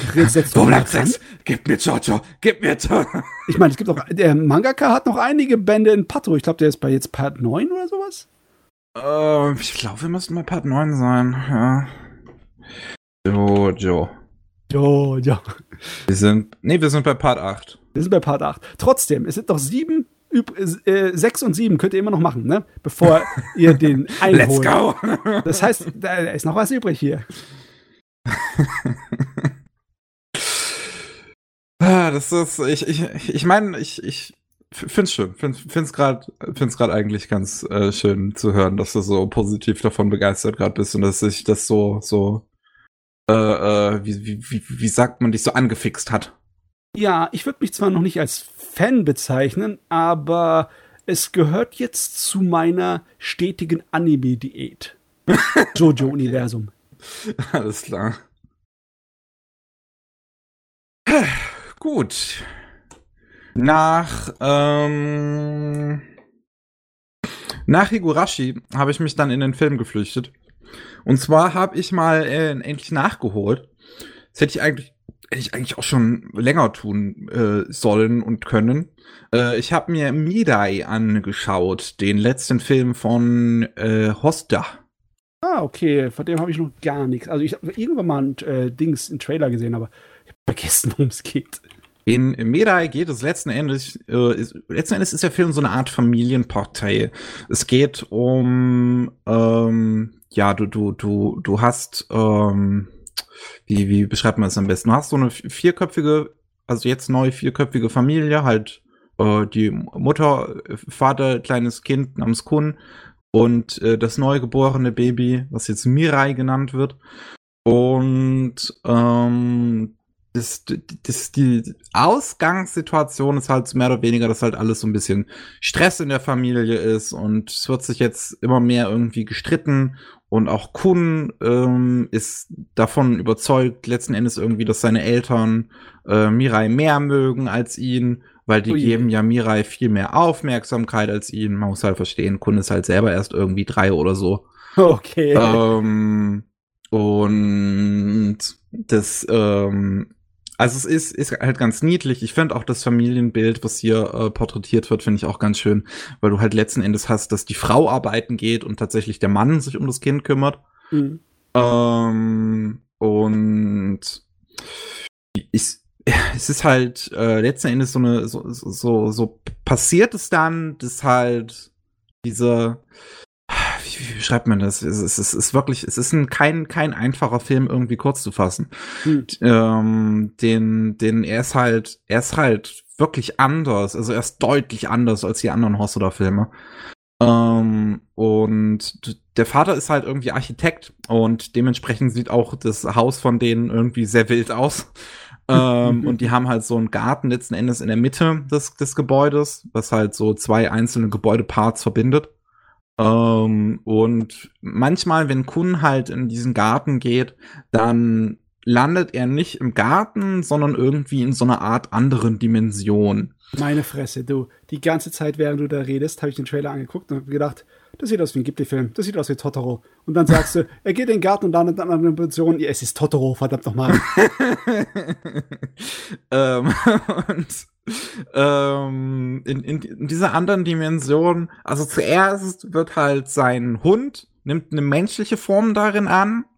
okay. Und ähm, er, er kann dann halt so, so, so mit, dem, mit dem Hund kommunizieren und merkt dann halt auch so, dass der Hund so irgendwie so kleine, äh, ja, ich sag mal, Probleme hat, so die er eigentlich gerne anders sehen würde. Also zum Beispiel ärgert sich der Hund groß darüber, dass ähm, der Vater nicht mehr den geilen Scheiß vom Supermarkt kauft, sondern nur noch irgendwie das billige Zeug was im Angebot ist. Prioritäten, die du als Hund haben musst. Ne? und dann, dann kann Kun das halt so weitergeben an den Vater und dann merkst du halt auch, wie der Hund sich dann darüber freut und das ganz niedlich ist. Dann sieht er halt auch Mirai aus der Zukunft. Der Film heißt übrigens im Deutschen Mirai, das Mädchen aus der Zukunft.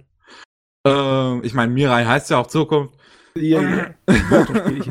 und ähm, sieht halt Zukunftsmirai. Und das Interessante ist, dass Zukunftsmirai nicht gleichzeitig existieren kann wie Gegenwartsmirai irgendwie. Und ähm, der äh, äh Kunde dann halt auch irgendwie mit diesem, ja, was ist sie dann, geschätzt 14, 15, ähm, jährigen Mirai reden kann und am Anfang, wenn sie das erste Mal auftaucht, ist halt so diese, dieses, dieses kleine Thema irgendwie, die haben halt, äh, äh, ich weiß nicht, ob das eine echte Tradition ist in Japan, ähm, die haben da irgendwie so ähm, im, im Haus so zwei äh, japanische Puppen aufgestellt nach ihrer Geburt. Mhm, ja, ähm, das gibt's ja. Das die, die sie dann halt aber, ich weiß nicht, nach einem gewissen Zeitraum wieder wegnehmen müssen. Denn so umso länger man sie stehen lässt, desto später heiratet irgendwie die. Ist dann irgendwie. Oh, das weiß ich jetzt nicht mehr, aber es ist auf jeden Fall, äh, es gibt auch für Kinder äh, zu bestimmten Jahren ein Fest und eines davon ist natürlich auch das Puppenfest. Und ja, Kinder und Puppen und äh, symbolische Bedeutung in Japan, das ist ein Ding. Das ist, äh, ja, ja, das ist ganz normal.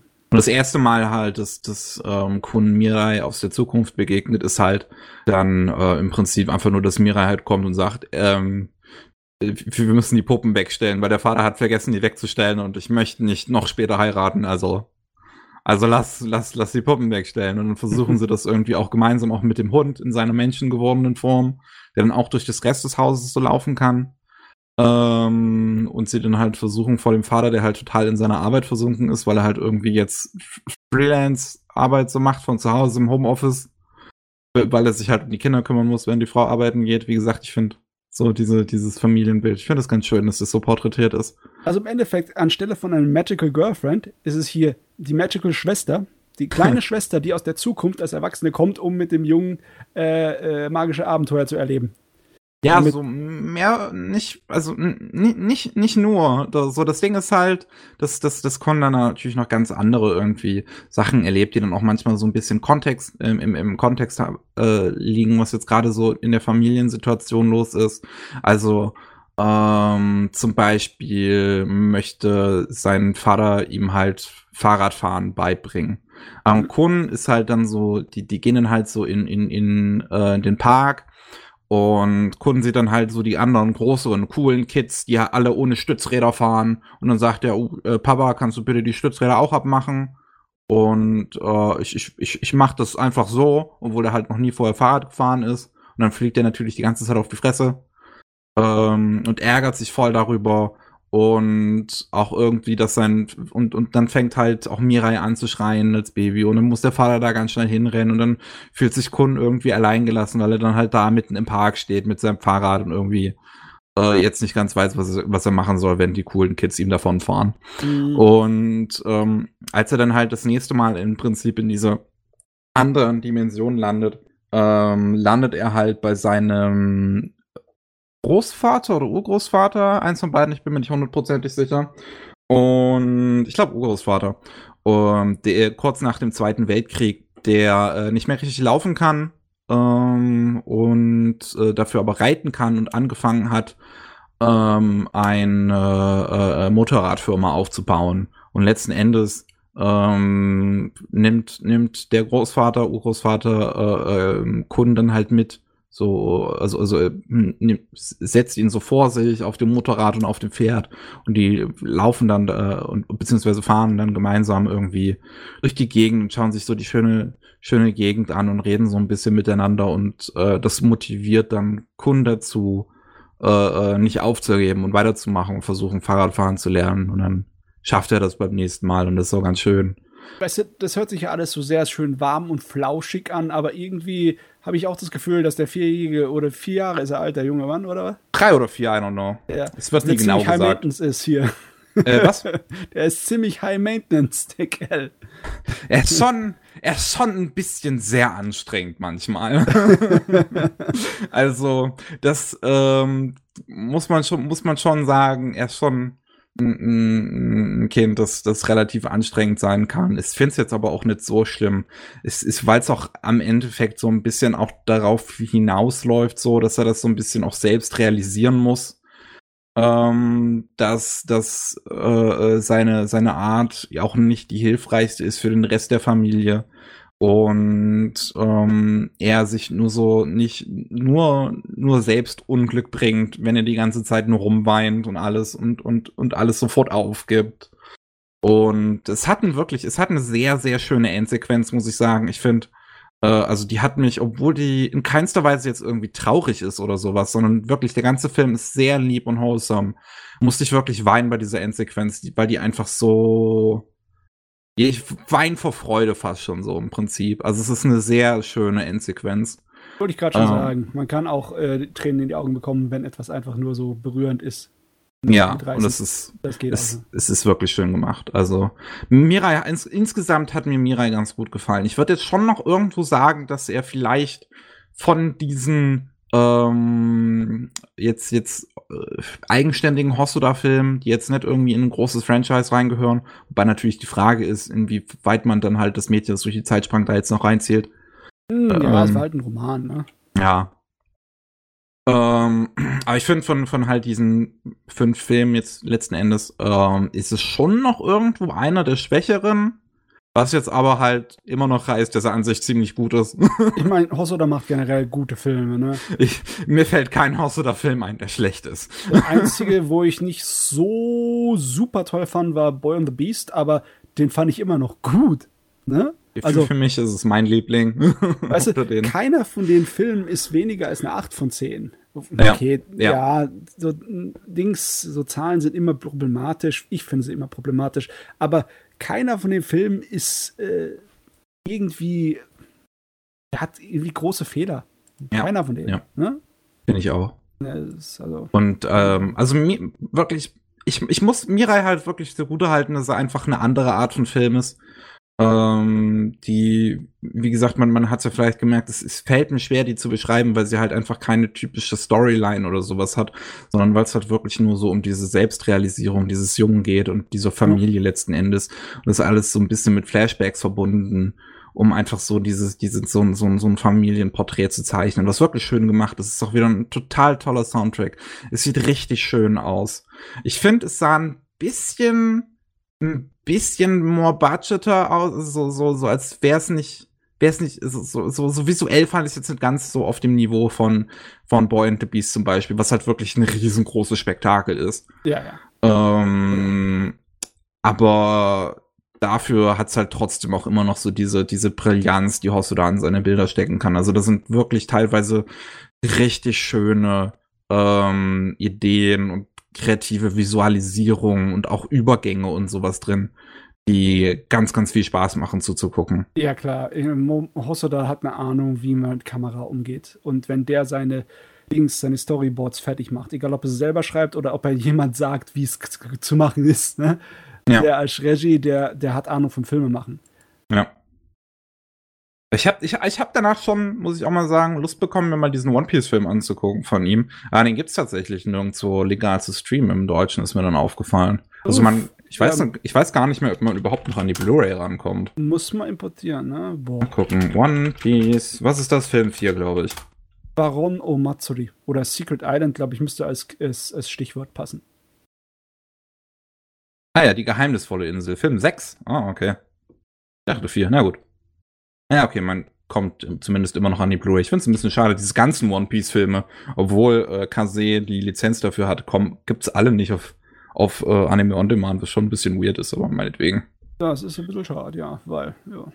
Die sind meistens ziemlich unterhaltsam. Äh, der äh, Hosoda One Piece Film ist merklich anders als seine anderen Werke. ist ein langgezogenes, etwas anstrengendes und sehr atmosphärisches, fast schon horrormäßiges Ding. Ja, aber das, das hatten wir, glaube ich, ja auch schon mal im Podcast gesprochen, ja. äh, kurz drüber. Also das müssen wir jetzt nicht nochmal ausarbeiten. Nee. Ich wollte es nur äh, ja. nochmal erwähnen, weil nicht, dass ihr dann denkt, oh, das ist garantiert eine ganz spaßige, äh, entspannende und lustige One Piece-Sache mit viel Komödie. Nein, das ist düster. Schmerzen. Ähm, ähm, Dings, äh, seltsamerweise, wie, auf Wikipedia gucke ich jetzt gerade, der Hosoda hat sich voll in den Rhythmus eingeschossen, so wie es aussieht seit äh, 2006 immer alle drei Jahre neuer Film.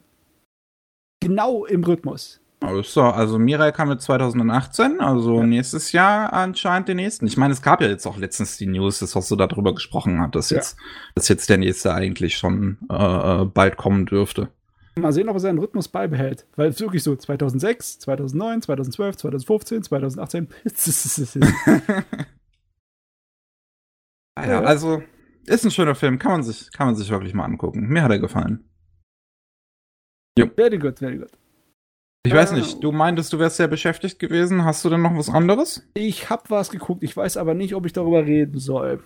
Ähm, hast hm. du Bock, über Aerotrash zu reden? Über was? Über Trash, über Porno-Trash. Äh,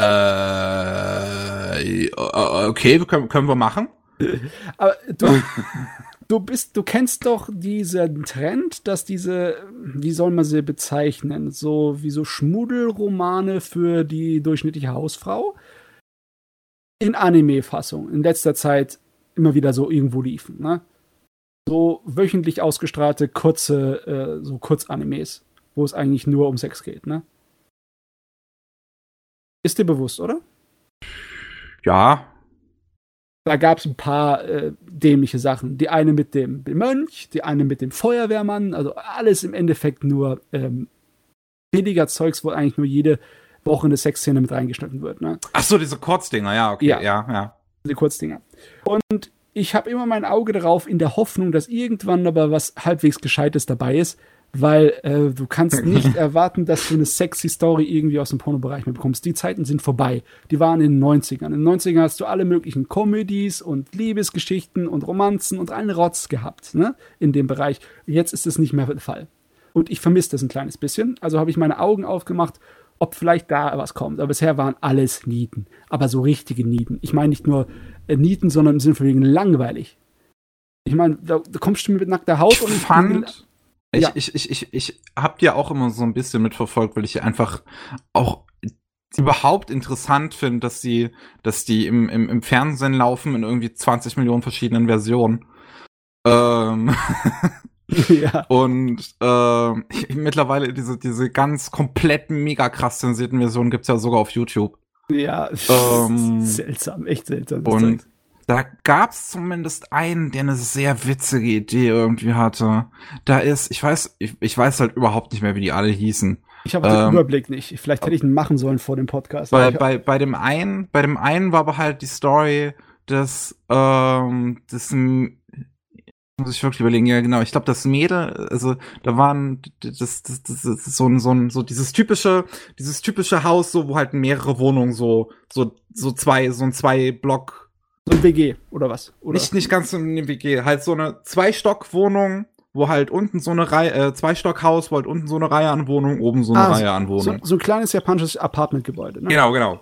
Und ähm, unten in einem der Wohnungen hat der Typ, hat der, der Typ gewohnt, oben das Mädel und die ist dann einfach, einfach durch die Decke gebrochen und keine Ahnung, ich glaube, er hat sich gerade einen runtergeholt oder irgendwie sowas und ist halt genau auf seinem Penis gelandet. Oh, sie ist ein Scharfschütze. oh, das war, das fand ich zumindest sehr witzig. Also, ich bin mir zwar noch nicht hundertprozentig sicher, weil er noch am Laufen ist, aber ich glaube, ich habe einen gefunden von dieser Sorte von Anime, der was taugt halbwegs. Oh, in der aktuellen Saison dann, oder was? Mhm. Und zwar ist der im japanischen Otona na äh, Koikat no Shikatagawa Kananai. Also im Sinne von wegen übersetzt, ähm, Ihr habt keine Ahnung, wie ihr eine Beziehung, Beziehung als, als Erwachsener führen soll. Das ist so der Titel. Äh, ah, das, das ist einer von denen, die eher für ein weibliches Publikum gemacht sind, oder? Ja, ja, sind es.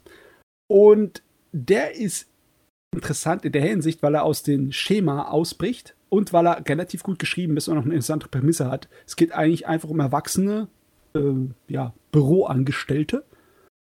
Und äh, der Hauptcharakter ist eine Frau, die äh, ihre Beziehung schon vier, fünf Jahre zurücklegt und seitdem hat sie einfach bei keinem irgendwie Feuer verspürt. Ne? Keinen Kerl gesehen und hab gedacht, äh, mit dem würde ich gern ausgehen. Also im Sinne von wegen, bei ihr ist alles aus. Kein Feuer mehr da, kein, kein Funken, kein Interesse mehr an Liebe und an den ganzen Scheiß. Und äh, da ist ein anderer, den sie bei einer Trinkparty von ihrer äh, Firma kennenlernt. Er ist äh, so bekannt als so ein Schürzenjäger. Aber er ist nicht so die Schürzenjäger, die du kennst, nicht der Macho, sondern das ist ein reiner Intellektueller. Das ist so ein Typ, der äh, nur mit Vernunft daherschwätzt und sich ganz kalt gibt, was äh, Mein Gott, angeht, ne? ich sehe gerade, das ist von dem Typen, der, ähm, der, der, also es wird Regie geführt von dem Typen, der dieses My First Girlfriend is a Guy Regie geführt hat. Okay. Und der danach sein eigenes Studio gegründet hat, die okay. er dann, die er dann dieses, dieses äh, äh, My Sister, My Writer gemacht haben, was total schreckliche Produktion hatte. Ähm, und anscheinend hat er jetzt nochmal ein neues Studio gegründet und hat halt das da drunter gemacht. Das Ding das funktioniert ungefähr so. Du hast Mädel, das kein Interesse mehr hat an Liebe und Kerl, der äh, rein klinisch über Liebe denkt und dann äh, die geraten aneinander und streiten und fetzen miteinander und dann so im Sinne von wegen, äh, du hast auch gar keine Ahnung von Liebe, lass uns einmal ins Hotel gehen, dann, dann erzähle ich dir. Und beide meinen natürlich voll so, sie zeigen dem anderen mal, was Sache ist. So im Sinne von wegen haben ihre eigene Vorstellung von Liebe und okay. Herz funktioniert nicht und sie und so einen Scheiß und dann sind sie so dermaßen kompatibel miteinander, dass sie die besten Sex seit Ewigkeiten haben. Und danach sind sie einfach, äh, wissen sie nicht, was sie zueinander sagen sollen, weil sie einfach zufrieden sind mit der Welt. Die haben keinerlei Hass mehr auf nichts und auf niemanden und dann so, ja, äh, gehen wir nach Hause, man sieht sich, ne, so, so. Ne? Im Endeffekt könnte es dann da aufhören, ne? Aber nein, sie laufen sich natürlich wieder über den Weg. Und jetzt wird's kompliziert, ne? Weil jetzt fängt's an mit äh, der Beziehungsscheiß. Oh oh. Weil sie haben immer noch ihre dummen Ansichten, ne? Äh, sie sind immer noch nicht ehrlich zueinander, ne? Überhaupt nicht, in keinster Art und Weise. Aber äh, Chemie passt zwischen den beiden, ne? Und er versucht es natürlich nur mit Logik zu erklären und der schwatzt dann einen Scheiß daher, von wegen, was es alles für psychologische Gründe haben könnte oder warum man sich so und so behält. Und äh, sie äh, will es einfach nicht wahrhaben, dass es äh, noch Männer in der Welt gibt, die sie interessant haben, finden könnte. Ne? Und äh, die äh, ist dann auch nicht ehrlich zu ihm. Und die fetzen dann halt, kommen aneinander vorbei. Und das Schema von so einer Serie ist halt, dass du eigentlich jede Episode eine Sexszene hast oder irgendwas an nackter Haut ja, etc. Genau, so funktionieren die halt, ja. Würde halt nicht funktionieren bei so einer Story mit den Charakteren, weil die fallen nicht jede Episode übereinander her. Und die lösen das einfach, indem sie dann halt, weil sie halt sie unter ihre Gefühle und alles unterdrücken und so tun, als würde das äh, ihre Meinung schon vorher wäre das einzig wahre und sie sind, wollen nicht irgendwie was Besseres lernen, ähm, macht sich das halt in Form von Tagträumen äh, so werden die Sexszenen dann gezeigt. Ne? Im Sinne wegen ihr Unterbewusstsein weiß schon, dass sie selber Unsinn erzählen und äh, ze zeigt ihnen, dass sie doch eigentlich Bock drauf haben, den als Partner zu wollen. Ne? Aber äh, in Wirklichkeit ist es, funktioniert es noch nicht so ganz. Und im Endeffekt ist es einfach nur eine äh, Love-Comedy, ne? Mhm. Mit, mit Sex drin. Und äh, klar, das ist das, was ich wollte. Warum zum Geier hat das keine Sau die letzten 15 Jahre irgendwie kapiert? Warum musste der ganze Pornokram so billiger Fetisch-Scheiß sein? Der aus Japan ah. kommt? Das da, ja? In Manga-Fassung habe ich einige von diesen Geschichten, die meine Lieblinge sind, die richtig gut sind, aber die Chancen, dass die in Anime bekommen, sind eigentlich fast null. Und dass ich überhaupt sowas nochmal sehe, was halbwegs akzeptabel ist als Anime, das äh, fand ich eine Überraschung. Eine positive Überraschung. Ich muss das sagen, ich, also es basiert ja auch auf irgendwie so einem Webmanga, die haben da ja auch irgendwie ihre eigene Plattform, wo diese ganzen Adaptionen halt die ganze Zeit herkommen. Ja.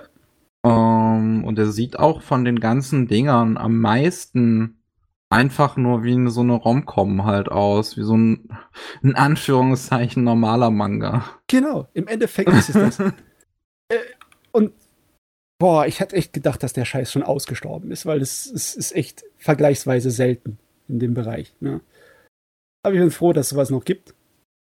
Weil äh, ich bin auch, äh, ich bin vielleicht auf der männlichen Seite von der äh, durchschnittlichen Hausfrau, aber ich mag auch meine Schmuddelheftchen, ja? aber ich mag einfach nicht die billigsten Scheiß daher haben. Das könnt ihr mir nicht kommen. Ihr könnt mir nicht mit der modernen Porno-Ästhetik kommen. Das ist alles eklig für mich. Hm. Ich will sowas kommen. Sowas ist in Ordnung. Ja. Roll tatsächlich den Manga auch gerade durch und diese ganzen Sexszenen sind im Manga gar nicht mehr so detailliert dargestellt. Nee, es ist auch im Anime wird es nicht ausgeschlachtet. Das ist nicht irgendwie voyeuristisch oder sonst. Es ist einfach nur. Kommt halt drauf an, welche Version du guckst. ja, klar, das ist natürlich die, äh, äh, die Fassung, wo halt dann auch Zensur her muss, weil halt äh, gezeigt wird, weil sie Genitalien haben, das sind ja Menschen. aber es ist nicht. Nee, also, äh, also welche, welche Version hast du jetzt geguckt? Hast du jetzt, ist, ist, ist, hast du jetzt die geguckt, wo man die Genitalien halt sieht, aber überpixelt, oder? Ja, ja, ja. Okay, okay. Ja. Aber im Endeffekt, die Sexszenen sind auch alle ähm, sehr vanilla. Das ist, es hat überhaupt keinerlei von Ästhetik, als würde es als billige Erotik ausgeschlachtet werden. Es ist einfach nur hm, Sex, fertig. Ah, ja. Okay, das ist natürlich jetzt, ich weiß nicht, wir haben, wir haben noch nicht so über viel über Anime mit Sex geredet im Podcast, aber es gibt auch nicht viel, wo es sich drüber lohnt zu reden. Das ist so schade. Ja. Also ist auch so ein, ähm, was mir, was mir halt letztens aufgefallen ist. Es gibt ja auch zum Beispiel bei äh, Hentai auch dieses, äh, dieses, dieses Horrorgenre so. Horror ähm, auch darunter. Mit, mit Tentakeln? Nee, nicht jetzt mit Tentakeln, sondern wirklich ähm, so, so, keine Ahnung, wo halt generell irgendwie noch brutale Sachen so in der Story mit passieren. Das sind ja auch oft Kram, was ja auch auf so solchen, solchen eher düsteren Erogestern basiert. Also, ähm, die gibt's also, ja auf, auf, auf, auf Steam gibt's mittlerweile äh, ja einige von diesen äh, äh düsteren Eroges, auch zum Beispiel was äh, eines der ersten Werke hier von vom, vom Fate Zero und Madoka Magica Autor, ähm, das, das sind ja, das sind ja auch äh, äh, Eroge, die ja ganz bewusst wirklich ähm, einfach nur sehr abartige Sexszenen haben, weil ja. sie dich halt verstören sollen. Ja, ich ähm, meine, es gibt, es gibt auch die Alternative, wo Horror eigentlich nur als Ausrede genutzt wird, wie Bible Black, ne? Es, ja, geht, halt, es ja. geht halt darum, es geht um Hexen und schwarze Magie und ähm, dazu die ganzen Orgien, die da gefeiert werden. Aber ja. pf, im Endeffekt, ja, das äh, macht bei mir auch nicht bumm. Wenn du mit irgendwelche Fantasy herkommen willst, dann brauche ich Comedy. Es gibt so ein paar richtig, richtig zum Schreien komische äh, Comedy-Hentais. Auch im Fantasy-Bereich. Das ist. Äh, ja, ich weiß, was viele immer nennen, ist ja dieses, dieses Raran. Ich weiß nicht, wie heißt das nochmal? Das ist eine auch relativ große Spielereihe ja mittlerweile in Japan. Das ist Rans? Äh, genau, Rans, ja. Ja, das ist keine Comedy, das ist einfach nur billig. Das ist scheiße. Ah, okay, also, mir gefällt das nicht. Ich weiß, dass es viele Fans hat. Es geht halt nur darum, der Hauptcharakter ist ein Riesenarschloch, der jedes Mädel vergewaltigen muss, das ihm im Weg kommt. Und äh, das macht er dann halt dann. Und die Bösewichte kriegen halt auch. schwer sein. Äh, ist, ich weiß nicht, es ist nicht so. Aber wo, wo, worauf ich damit eigentlich hinaus wollte, ist ja, dass auch diese, diese total abartigen Eroge auch teilweise irgendwie, ähm, also, also wirklich diese, diese abartigen Horror-Eroge-Dinge, die ja wirklich nicht dazu gedacht sind, dich jetzt irgendwie erotisch anzusprechen, sondern halt um dich zu verstören. Ja. Ähm, dass die ja auch teilweise so Hentai-Adaptionen bekommen. Und da ja. habe ich halt mal eine gesehen, wirklich, da ist mir schlecht von geworden einfach, weil das es geht so wirklich nur um Fetischisierung bei dem ganzen ja, Scheiß. Das ist, äh, das ist, also das ist halt auch wirklich, da sind dann so Szenen dabei, wo ich mich halt echt gefragt habe, also da, da muss man noch krank sein teilweise, um das geil zu finden. Weil ich ja. weiß nicht, also ich meine, das, da war wirklich eine Szene dabei, das ist aber, glaube ich, auch ein, hoffe ich jetzt zumindest mal, ein extremeres Beispiel, über das ich das, über das ich da spreche, wo halt wirklich einfach eine Frau vergewaltigt wurde, deren einfach Extremitäten abgehackt wurden. Ja, ja. Das, ich brauche solchen Scheiß nicht. Ich meine, es gibt eine Ausnahme, die ich äh, gelten lasse. Und das ist Orotsky Dosi. Legend of the Wandering Kid. Das ist auch einfach sehr witzig. Warum ist das witzig? Ähm, Keine Ahnung, das ist so trashig. Das ist so trashig, ich find's lustig. Ähm, reden wir über dasselbe Urutsuki Doji, also über diese atmosphärische Horror-Endzeit-Szenario-Geschichte, wo sich ähm, Monstern und Dämonen und Halbwesen sich äh, über Tokio battlen mit riesigen Kräften und so? Ja. Äh, ich meine, gut, die das ist die einzige. Ich, ich meine, ich kenne auch nur so ein paar Szenen davon. Das sind wahrscheinlich dann die trashigen Beispiele, keine Ahnung, irgendwie, wo, wo die Nazis Frauen an so eine, an so eine Maschine anschließen, an so eine ah, Penetrationsmaschine. Ja, ja, das war schräg, muss ich sagen. Aber dafür im dritten Teil ist besser, weil dann der Mecha-Nazi kämpft mit unserem Hauptbösewicht auf einer riesigen Flotte von fliegenden Atomraketen.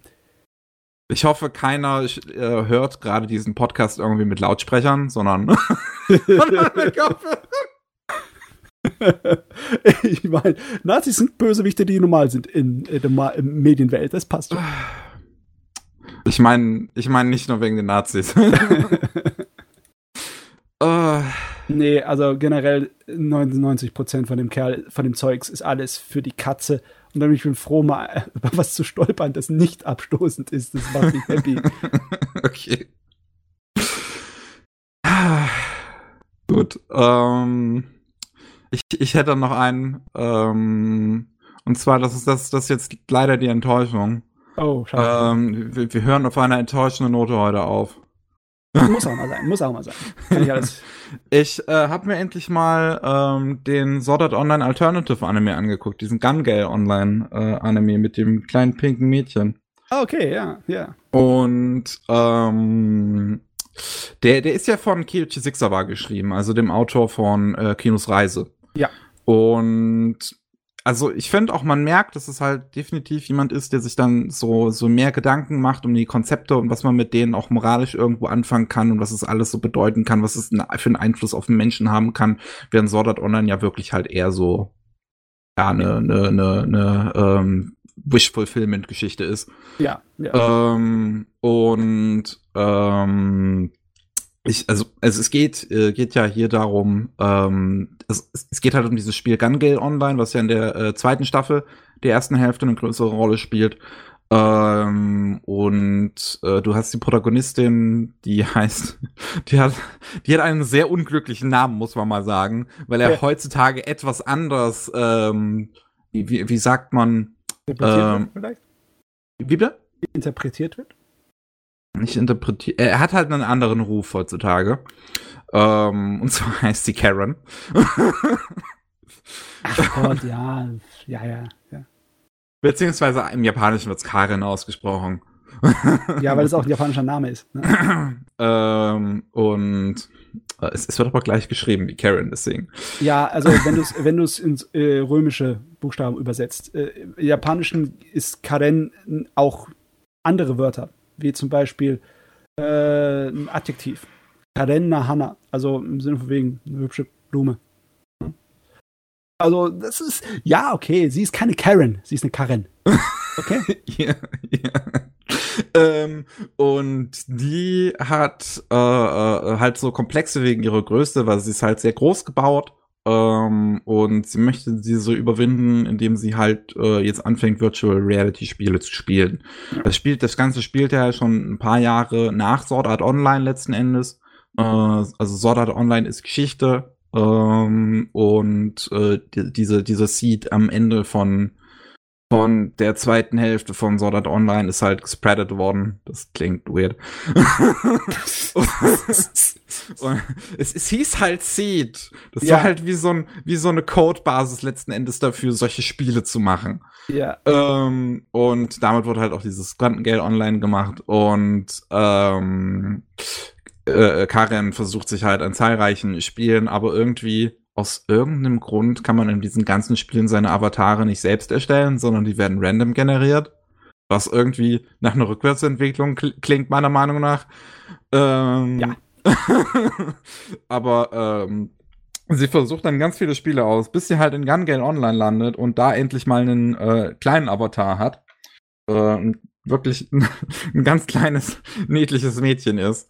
Ähm, und dann bleibt sie halt dabei, das zu spielen. Und realisiert dann aber halt schnell, dass es nicht unbedingt ein typisches MMO ist, sondern hier wird halt geballert. Mhm. Ähm, und äh, sie wird dann aber ganz gut in dem Spiel, ähm, weil sie auch gerade äh, viel anfängt, Player zu killen und so, weil sie halt, ehrlich gesagt, glaube ich, nicht so ganz das Ziel des Spiels verstanden hat. ähm, aber, aber dann werden halt diese, diese äh, Battle Royale Tournaments ausgerufen, die ja dann später in Sword Art Online eine Rolle spielen. Also das Ganze spielt irgendwie zwischen der ersten und zweiten Staffel.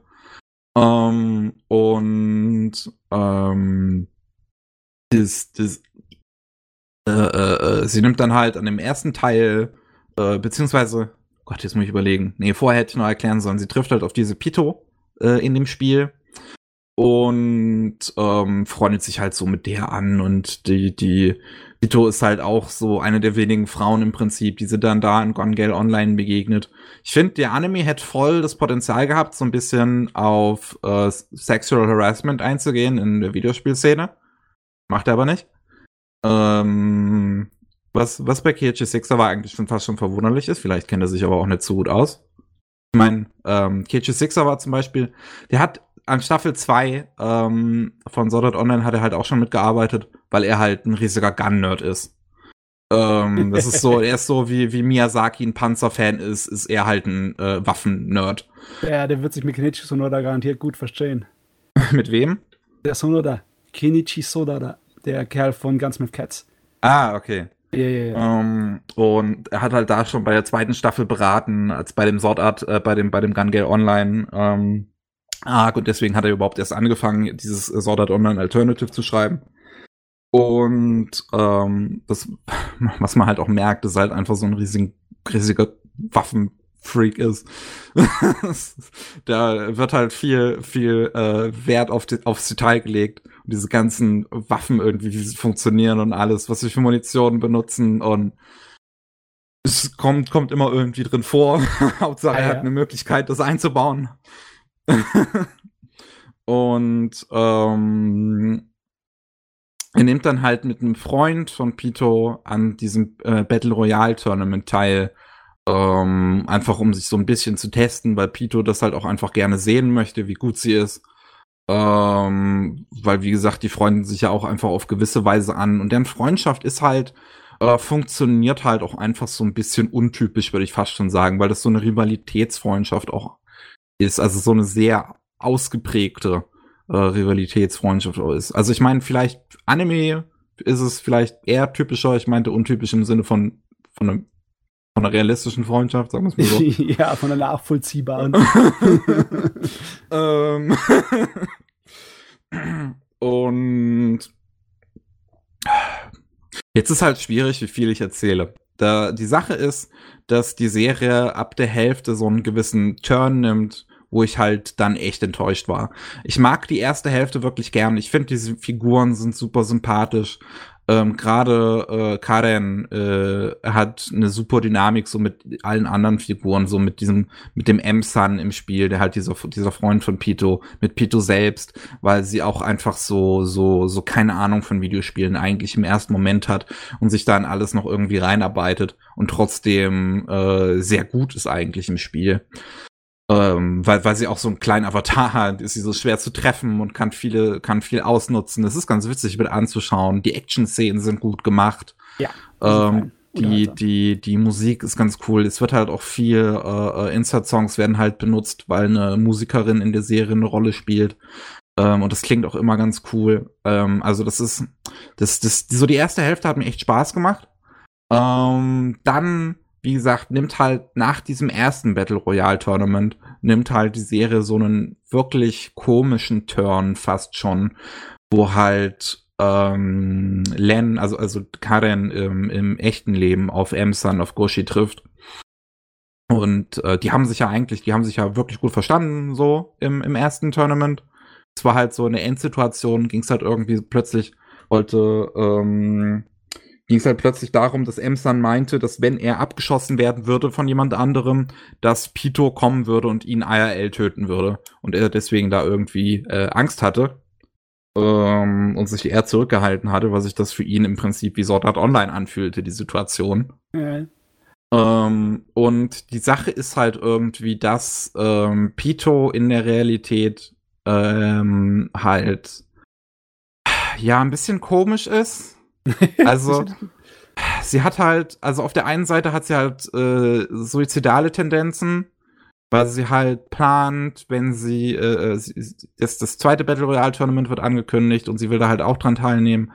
Und sie plant halt, sich selbst umzubringen, wenn sie äh, da drin äh, äh, abgeschossen wird. Und Emsan will sie halt auch mitnehmen quasi. Um, und Emsan ist halt so eine, so eine, so eine Art Freund. Wenn man am Ende der Serie dann zum ersten Mal erfährt, was Emsan eigentlich wirklich für eine Person ist, ist auch ein bisschen weird. Uh, das ist halt das, wie, wie im Prinzip so mit ihrer, mit, mit, mit Peters Psyche umgegangen wird.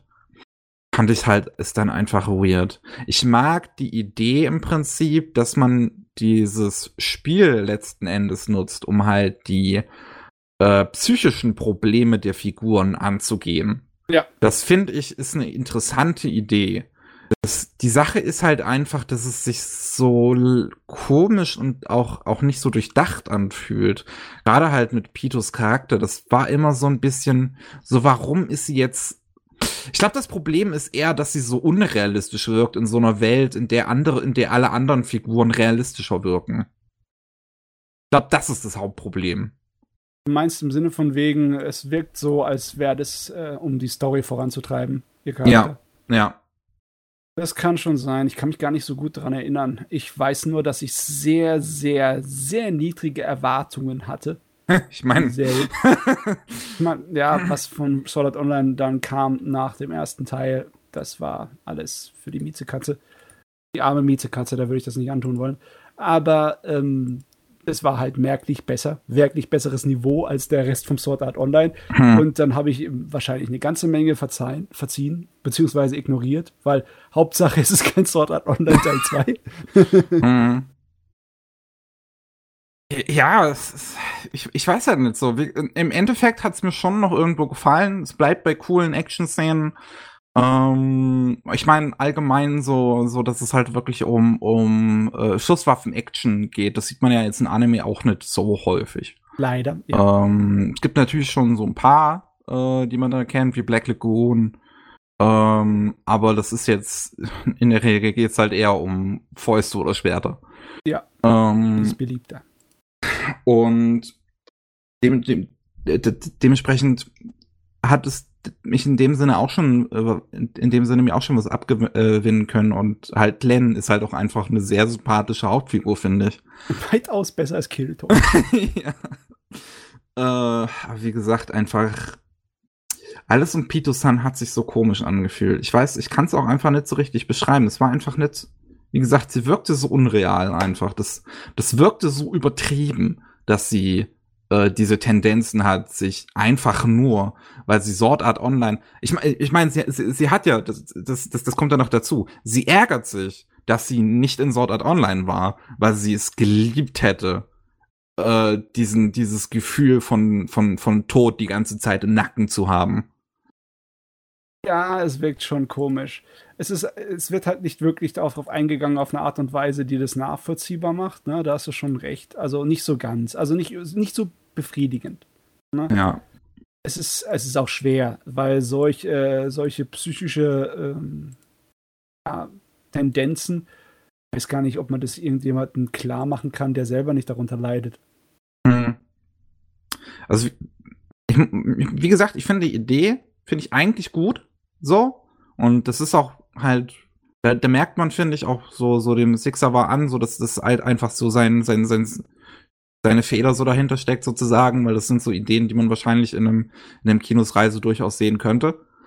Ähm, aber letzten Endes scheitert schon so irgendwie an dieser Charakterisierung von Pito und Emson, fand ich. Im, im, im äh, ich ja, meine. Ja, sie ist halt kein Jojo-Bösewicht. das hast halt du zum zweiten Mal heute gesagt. Jojo-Bösewichte sind halt exzellent. äh, ähm, auch was ich auch ein bisschen weird fand, es gab ja dann ähm, Ende der neunten Folge müsste das gewesen sein, gab es dann diese Figur, die halt so relativ gender-ambiguous aussah, wo man halt das nicht ganz zuordnen kannte, äh, zuordnen konnte, ähm, die dann einen Kuss von, von Karen verlangt im, im Spiel, im, im Gegenzug zur Munition. ähm, und das, das es, es wird dann halt irgendwie auch so komisch, so, so, so, so fast schon gezwungen drauf eingegangen, dass halt diese Person, ja, ich bin eine Frau und ja, ich stehe auf Männer und Frauen. Ich meine, sie geht relativ lustig selber damit um, dass sie halt so, so diesen, diesen, äh, äh, als sie dann diesen Kurs von Karen bekommt, meint sie halt so, ach, es geht auch nicht über Küsse von Frauen, sie küssen so viel besser als Männer. und was, was, was ganz witzig ist, aber auch wie die anderen Figuren so drauf reagieren, also auch wie Karen und Mio dann im Prinzip drauf reagieren, so, so was? Hä? Du, du, du küsst beide? Und es hat sich so halb geforst angefühlt, während ich es dennoch willkommen heiße, dass man versucht, quere Figuren ins Universum von Sword Art Online einzuführen, wäre, weil, Ja, weil halt die normale Serie ist halt sehr straight. Es ist vielleicht eine etwas unglücklichere Variante, sie einzuführen mit einem Gag von wegen tausche Küsse gegen Munition. Ne? Ja. Es ist zwar nicht, es ist zwar harmlos, aber es ist trotzdem halt nicht so äh, mit Ja, also massenweise Respekt gefüllt. Ne? Ja, also ich fand's noch okay. Ich auch am Ende mochte ich das, dass das dann auch äh, sich halt bei Pito halt rausstellt, dass sie auch bisexuell ist und halt Interesse an Karen hat. Ähm, ich meine, wie gesagt, für mich sowieso, Nee, wenn's sowieso. gay ist, ist für mich immer ein Pluspunkt. Ähm, Der Gay-Bonus. aber aber es, es hat sich auch so ein bisschen, ich weiß nicht, so so ein bisschen auch reingezwungen mit angefühlt, als hätte das halt Sixabar so zeigen wollen, so guck mal, wie progressiv ich bin. Ja, oder im Endeffekt äh, Fanservice für ein Publikum, das erschlossen werden muss. Ne? Ich meine, so schlimm, so, so finde ich es dann halt auch nicht letzten Endes. Ich meine, Kinos Reise ist auch so, so schon. Kino selbst ist ja zum Beispiel auch so ein, so ein, so eine, so ein, weiß ich nicht, non-binary Idol letzten Endes. So ein Also sehr. zumindestens, ja, sie rennt nicht Geschlechtervorstellungen hinterher. Ja. Ah ja. Ich Auf weiß halt Fall. nicht. Ist, Äh, Was, Ja. ey, was von Reise. Wir fangen in dem Podcast hier mit allen möglichen Sachen, von Jojo bis zu Sword Art Online hier. ja, es ist, es ist mal Und Virtual passiert. YouTuber hatten wir auch noch dabei. Huhuhu. Unglaublich. Alles. Unglaublich. Eine große Auswahl. Ich, ich, ich meine, ich bin auch mittlerweile, habe ich glaube ich auch genug von diesem Jahr gesehen, von 2019, dass ich mir halt aktuell mal wieder Anime angucke, die ein bisschen älter sind. Weil ich kann es halt auch nicht die ganze Zeit. Weißt du was? Ich, ich, ich finde den Verbre Versprecher schön, dass du gerade 2019 gesagt hast. 2020. Weil niemand will, will äh, zugeben, dass wir in 2020 leben. Das stimmt. Mir ist Oh auch Gott. aufgefallen letztens, ich führe ja so Liste, ähm, wo ich dann eintrage, wo ich die Scores den jeweiligen Ländern, äh, Ländern, Jesus Christ, ich kann auch nicht mehr, äh, den Scores den jeweiligen Jahren zuordne. Und äh, äh, ich dann halt auch sehe, wie viele Anime ich jeweils aus dem Jahr ge äh, äh, geguckt habe. Und aus irgendeinem Grund ist bei mir die Zahl bei 2016 unfassbar hoch. Also, also vergleichsweise viel höher als bei den ganzen anderen Jahren. Ja, ich meine, ähm, wahrscheinlich hattest du halt da die Zeit und die Explosion, die Sucht war da, ne? Ich muss gerade überlegen. Ich meine, Untertitel, also Anime mit Untertiteln zu schauen, habe ich angefangen ähm, 2013, Ende 2013, als Attack on Titan zu Ende ging. Okay. Äh, ja. Habe ich 2016, habe ich da meine Ausbildung angefangen oder war ich da schon mittendrin? Da fragst du mich was. Ah, Da fragst du mich was. ah ich weiß es gerade nicht mehr. Was kam 2016 für Anime? Da fragst du mich was. Meine Güte. Willst du, dass ich das google oder wie? Aber das war, glaube ich, auch schon so die Zeit, wo wir wirklich diesen krassen Boom hatten, ne? Wo die Zahlen von Ja, Anime, die wir pro Saison kriegen, einfach in die Höhe geschossen ist. Da war es schon so weit, dass wir erdrückt wurden.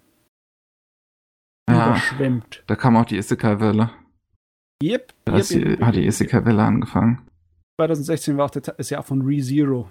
Das ist ja auch Das, ist, das war 2016? Ding. Yes.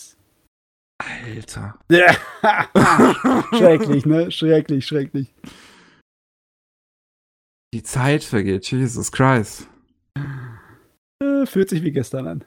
Ja, unglaublich. Das war gestern. Äh, wow. Äh, das 2000, 2016, krass. Gut, dann Gut. haben wir heute genug angestellt, oder? Ich fühle mich jetzt ein bisschen alt.